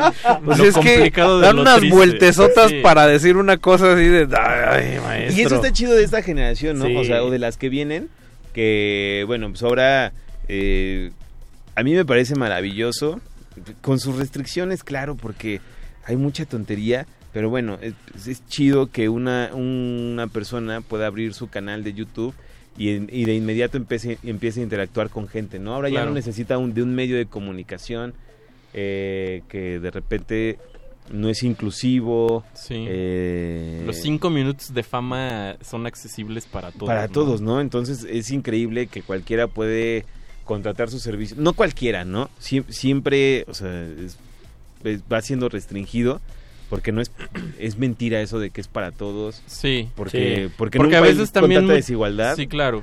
es, o sea, es, es tonto decir que es para todos. Sí. Pero bueno, es, es accesible hasta cierto punto contratar un servicio de internet y decir, bueno, pues venga, vamos a hacer un medio de comunicación, ¿no? Vamos a, a transmitir, voy a transmitir mis rolas que hago con un programa que ahí más o menos y las voy a subir y, y alguien las va a cachar, ¿no? Y si hablan del Facebook eh, Live o del Facebook Time o de lo que sea, o te puede hablar del ojo de venado, o te puede hablar de cosas bien clavadas, ¿no? Que eso es Eh, chido. que también es, es un poco consecuente a el espíritu de la época, ¿no? La inmediatez, ¿no? O sea. ¿por qué dar el rodeo pues cuando estamos en un ambiente de inmediatez? Y O no sea, decimos es muy que consecuente. ¿no? Bueno, yo, yo no caigo en la reflexión de que es bueno o es malo. No. No, simplemente es, o sea, tenemos encima este pedo. Es congruente con Ajá. el donde vivimos y el espacio en el donde estamos, ¿no? Sí, porque siempre va a haber banda que salta y te dice, pero pues es que eso no está bien, carnal, ¿no? Pues es que la inmediatez te obliga a... Y sí, ¿no? O sea, y sí tiene, tiene su punto, pero el otro punto también tiene un punto. Entonces, o el otro extremo también tiene un punto. Entonces no hablemos, no hablamos de lo que esté bien y lo que esté mal en Sí, la no. inmediatez, hablemos de los hechos, ¿no? Y, el- y la neta y la realidad es que hay una morrilla que se llama Gabriela Triste haciendo música, colándola en YouTube, colándola en su SoundCloud o en su Spotify y no le pide chichi a Sony para hacer nada. ¿no? Sí, que también ya eh, también ese mito de ah, o sea, creo que también se ha echado un poco abajo el, o sea, no es pecado ser tonto, pues, ¿no? O sea, se vale. O sea, no Es bien chido. Sí, o sea, no Es bien chido. En el como que a mejor de los es- sentidos. Demasiados listos. Tonto no Sí, cretino, ¿saben? Estaría chido un proyecto que se llamara El pecado de los tontos. El pecado de los tontos. Bueno, aquí tenemos, aquí tenemos Un disco que se aquí llama. tenemos el ca- un programa que se llama El Calabozo de los Vírgenes. Sí, cierto. que pasa todos los martes. todos los martes. Todos los martes a las 8 en punto. Ade- además, volviendo a nuestra amiga triste, también hablamos de esta generación. Me parece que los mejores letristas actuales, veinteañeros, están pal- más para el norte. Ella es medio del norte o es de acá. Ella es, Argen- ella es argentina. Ella es argentina. Ajá. Sur. Sí. Este, pero aquí en, el país tenemos un gran letrista, le mandamos a un saludo a Omar y los Invisibles, ¿no? ¡Puta! Ah, claro. Que es igual, un millennial con todo el power del Oye, planeta. fue una de las cosas más bueno, justo es que justo mezclaste aquí dos personajes que que pudimos ver en ¿cómo se llamaban estas sesiones que que la resistencia modulada hacía en el En el, en el Ateneo Español. en el Ateneo Español, no sé cómo se llamaban, pero bueno, ahí coincidió que vimos el proyecto de, de Carlos Bender. Ajá, de, ajá. Diecha Young. Y... Acá perritos genéricos. Ajá, y también vimos a Omar y los Invisibles, que fue bárbaro. Sí, es chidísimo ver a Omar y los Invisibles. Otro gran letrista, pues el mismísimo Belafonte Sensacional, ¿no? Eh, Carla Rivarola. eh, sí, o sea, y es banda que se comunica o en sus letras in- incluye otras cosas que sí son novedosas, ¿no? O sea, sí, También- como todo en También época. está Alejandra, ¿no? Con Melt. Con- Alejandrita. Con, su canción de Bruce Willis, que dice que Bruce Willis estaba muerto, refiriéndose al sexto sentido, pero en realidad la rola habla de que, que lo que estaba muerto era ya la relación, había chupado faros. o sea, es una analogía... Me vuela la mente que... Me vuela la mente que el maestro Borges no pudo. ¿Saben? Que el maestro Cortázar se quedó ahí a medio cachete. Sí, pues sí es chidísimo, la neta. Vamos a echar otras rolitas. Vamos a echar ¿no? otra rola. Eh, Y que vamos- nos escriba la gente que le mande misivas de amor a, a Casi Tremendo. Casi Tremendo. Arroba Pase- casi tremendo en Twitter. Arroba R sus packs de stickers. Bueno, vámonos con. bueno, solo nos vamos con una canción y regresamos a. pues, ¿Qué quieres- prácticamente qué- a qué- despedir. Vamos a escuchar Primavera en la Guerra del Sonido, también de, De Silva de Alegría. de Silva de Alegría. Sí. Ok. La escuchamos, regresamos, nos despedimos. Nos cenamos, abrazamos. cenam- pero cenamos. Ok. El afecto viene después. Primero es cenar. Dos aguas negras.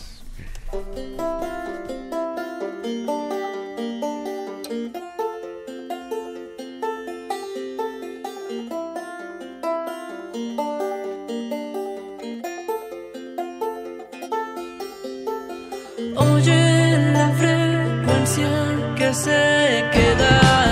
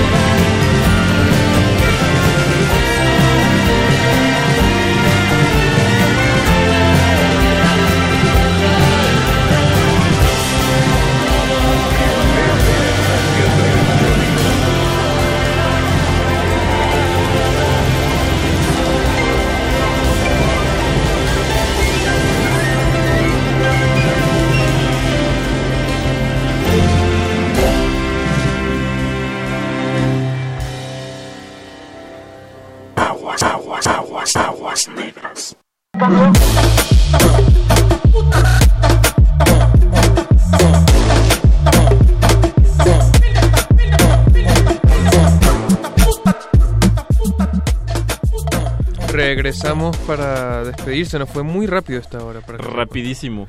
Rapidísimo. Sí, se fue muy rápido, ¿verdad? Cuando la comunicación es fluida, Eduardo Luis. Cuando el río suena. que el McLuhan. Eh, Oigan, este, pues no sé, tú dime. No, tremendo. Es nuestro invitado. Hay que, hay que seguir con tremendo el- todo el tiempo que nos queda. Pues los invitamos a que sigan escuchando estos dos proyectos carnales, que es la Resistencia Modulada y la 9FM. La 9FM desde las 9 de la mañana con el programa de Buen Día Gorilas, con mi querido Benjamín y mi amada Gabriela Astorga. Entonces, pues no se pierdan la transmisión de 9FM. Ahí empieza y todos los días tiene pasajes rarísimos, muy satisfactorios, muy locos, eh, pero siempre, siempre sí, muy honestos y muy hermosos. Entonces, pues si les gusta la música nueva, desde la música nueva hasta la música muy clavada, hasta la música cero nueva, pues entren ahí al, a la 9FM. Y sobre todo los lunes al mediodía, que estoy con mi querido Edu armando el Chilaquiler. Sí, es cierto. Ah, y también entren a la página de 9FM y entrenle al proyecto que hicimos a lo largo del año pasado y concluyó en diciembre que se llama Decir Desigualdad es. Entonces es una serie de siete podcasts que tocan y abordan la desigualdad y varios puntos y aspectos de la desigualdad. Menudo en tema. nuestro país. Menudo Sí. El tema, ¿no? Sí, el tema. Entonces, pues éntrenle. Allí están. eh, son muy chidos. No porque uno anduvo por ahí. Pero la verdad es que colabora gente muy chingona. Y es un trabajo muy, muy valioso. Éntrenle, dejen sus comentarios. Y pues eso. ¿Cuál es la página de 9FM? www.nofm-radio.com y ahí te aparece el micrositio para decir desigualdad y si no, o sea, entra en www.nofm-radio.com diagonal decir desigualdades. Ahí lo Entonces, tienen. ahí. Súper. Pues muchas gracias, tremendo. Esta es tu casa y por favor ven más seguido. Qué chido que me invitaron. Pues sí, que salme pronto la parte 2. Amén. Amén. Con- eh, trajiste canciones para despedir. ¿Saben qué Para- sería chido? Tacos sonoros. El No. sonido de los tacos. Tacos de aire. Ah, bueno, no hay, no hay, de los tacos casi nadie, no hay pregoneros, ¿verdad? ¿O sí? De, Los de canasta, ¿no? Los de canasta. Los de canasta. Los de Yo- canasta. de los tacos yo solo ubico el pásele, aquí es, o alguno de esos, ¿no? Ah, Como sí. la invitación. Que habitualmente es el que cobra ese, ¿no? Sí. sí, se hizo famosa la chica trans que gritaba tacos, tacos. Ah, sí, es cierto. Ah, claro, sí es cierto. Como que, su, como que su abuelito de ese es el, el de los churros, ¿no? El chiste aquel. Wow. Pero ya, hoy es un chiste políticamente incorrecto. Incorrecto, bueno, es que sí, casi todo el humor incorrecto. mexicano es políticamente incorrecto, pero bueno. ¿Con qué canción nos despedimos? Eh, ya se acabaron. Todas. Pero, no, espérate. Ajá. Espérame, no, no te asustes. Ok. Tengo dos opciones. ¿Quieren despedir con John Oswald? Con un remix súper extraño de, de Michael Jackson. ¿O con John Fahey? Oswald. John Oswald. Sí, ¿no? Sí, sí, sí, así que... El otro es como para señor, ¿no? Pues yo, sí, eh, yo soy un señor. Y John Oswald viene, viene mucho con el tema y con los... eh, Sí, justo. Y con las canciones este Por excelsas eso- que se trajo. Por tremendo. eso lo propuse. Andrés Ramírez en la operación técnica. Muchas gracias. Se despide del micrófono Mauricio Orduña. Ricardo Pineda. Y Eduardo Luis Hernández. Ah, no era tan difícil. Tenías que decir casi tremendo. Casi tremendo. Muchas gracias, amigo. Muchas gracias. Nos vemos muy pronto. Chido. Y eh, a ustedes nos escuchamos mañana. También hay resisten- resistencia modulada desde las 8 de la noche. Y Aguas Negras el próximo jueves a las 10. Entonces ahí estamos. Muchas gracias a todos. Vámonos. Adelante, Somos ha ha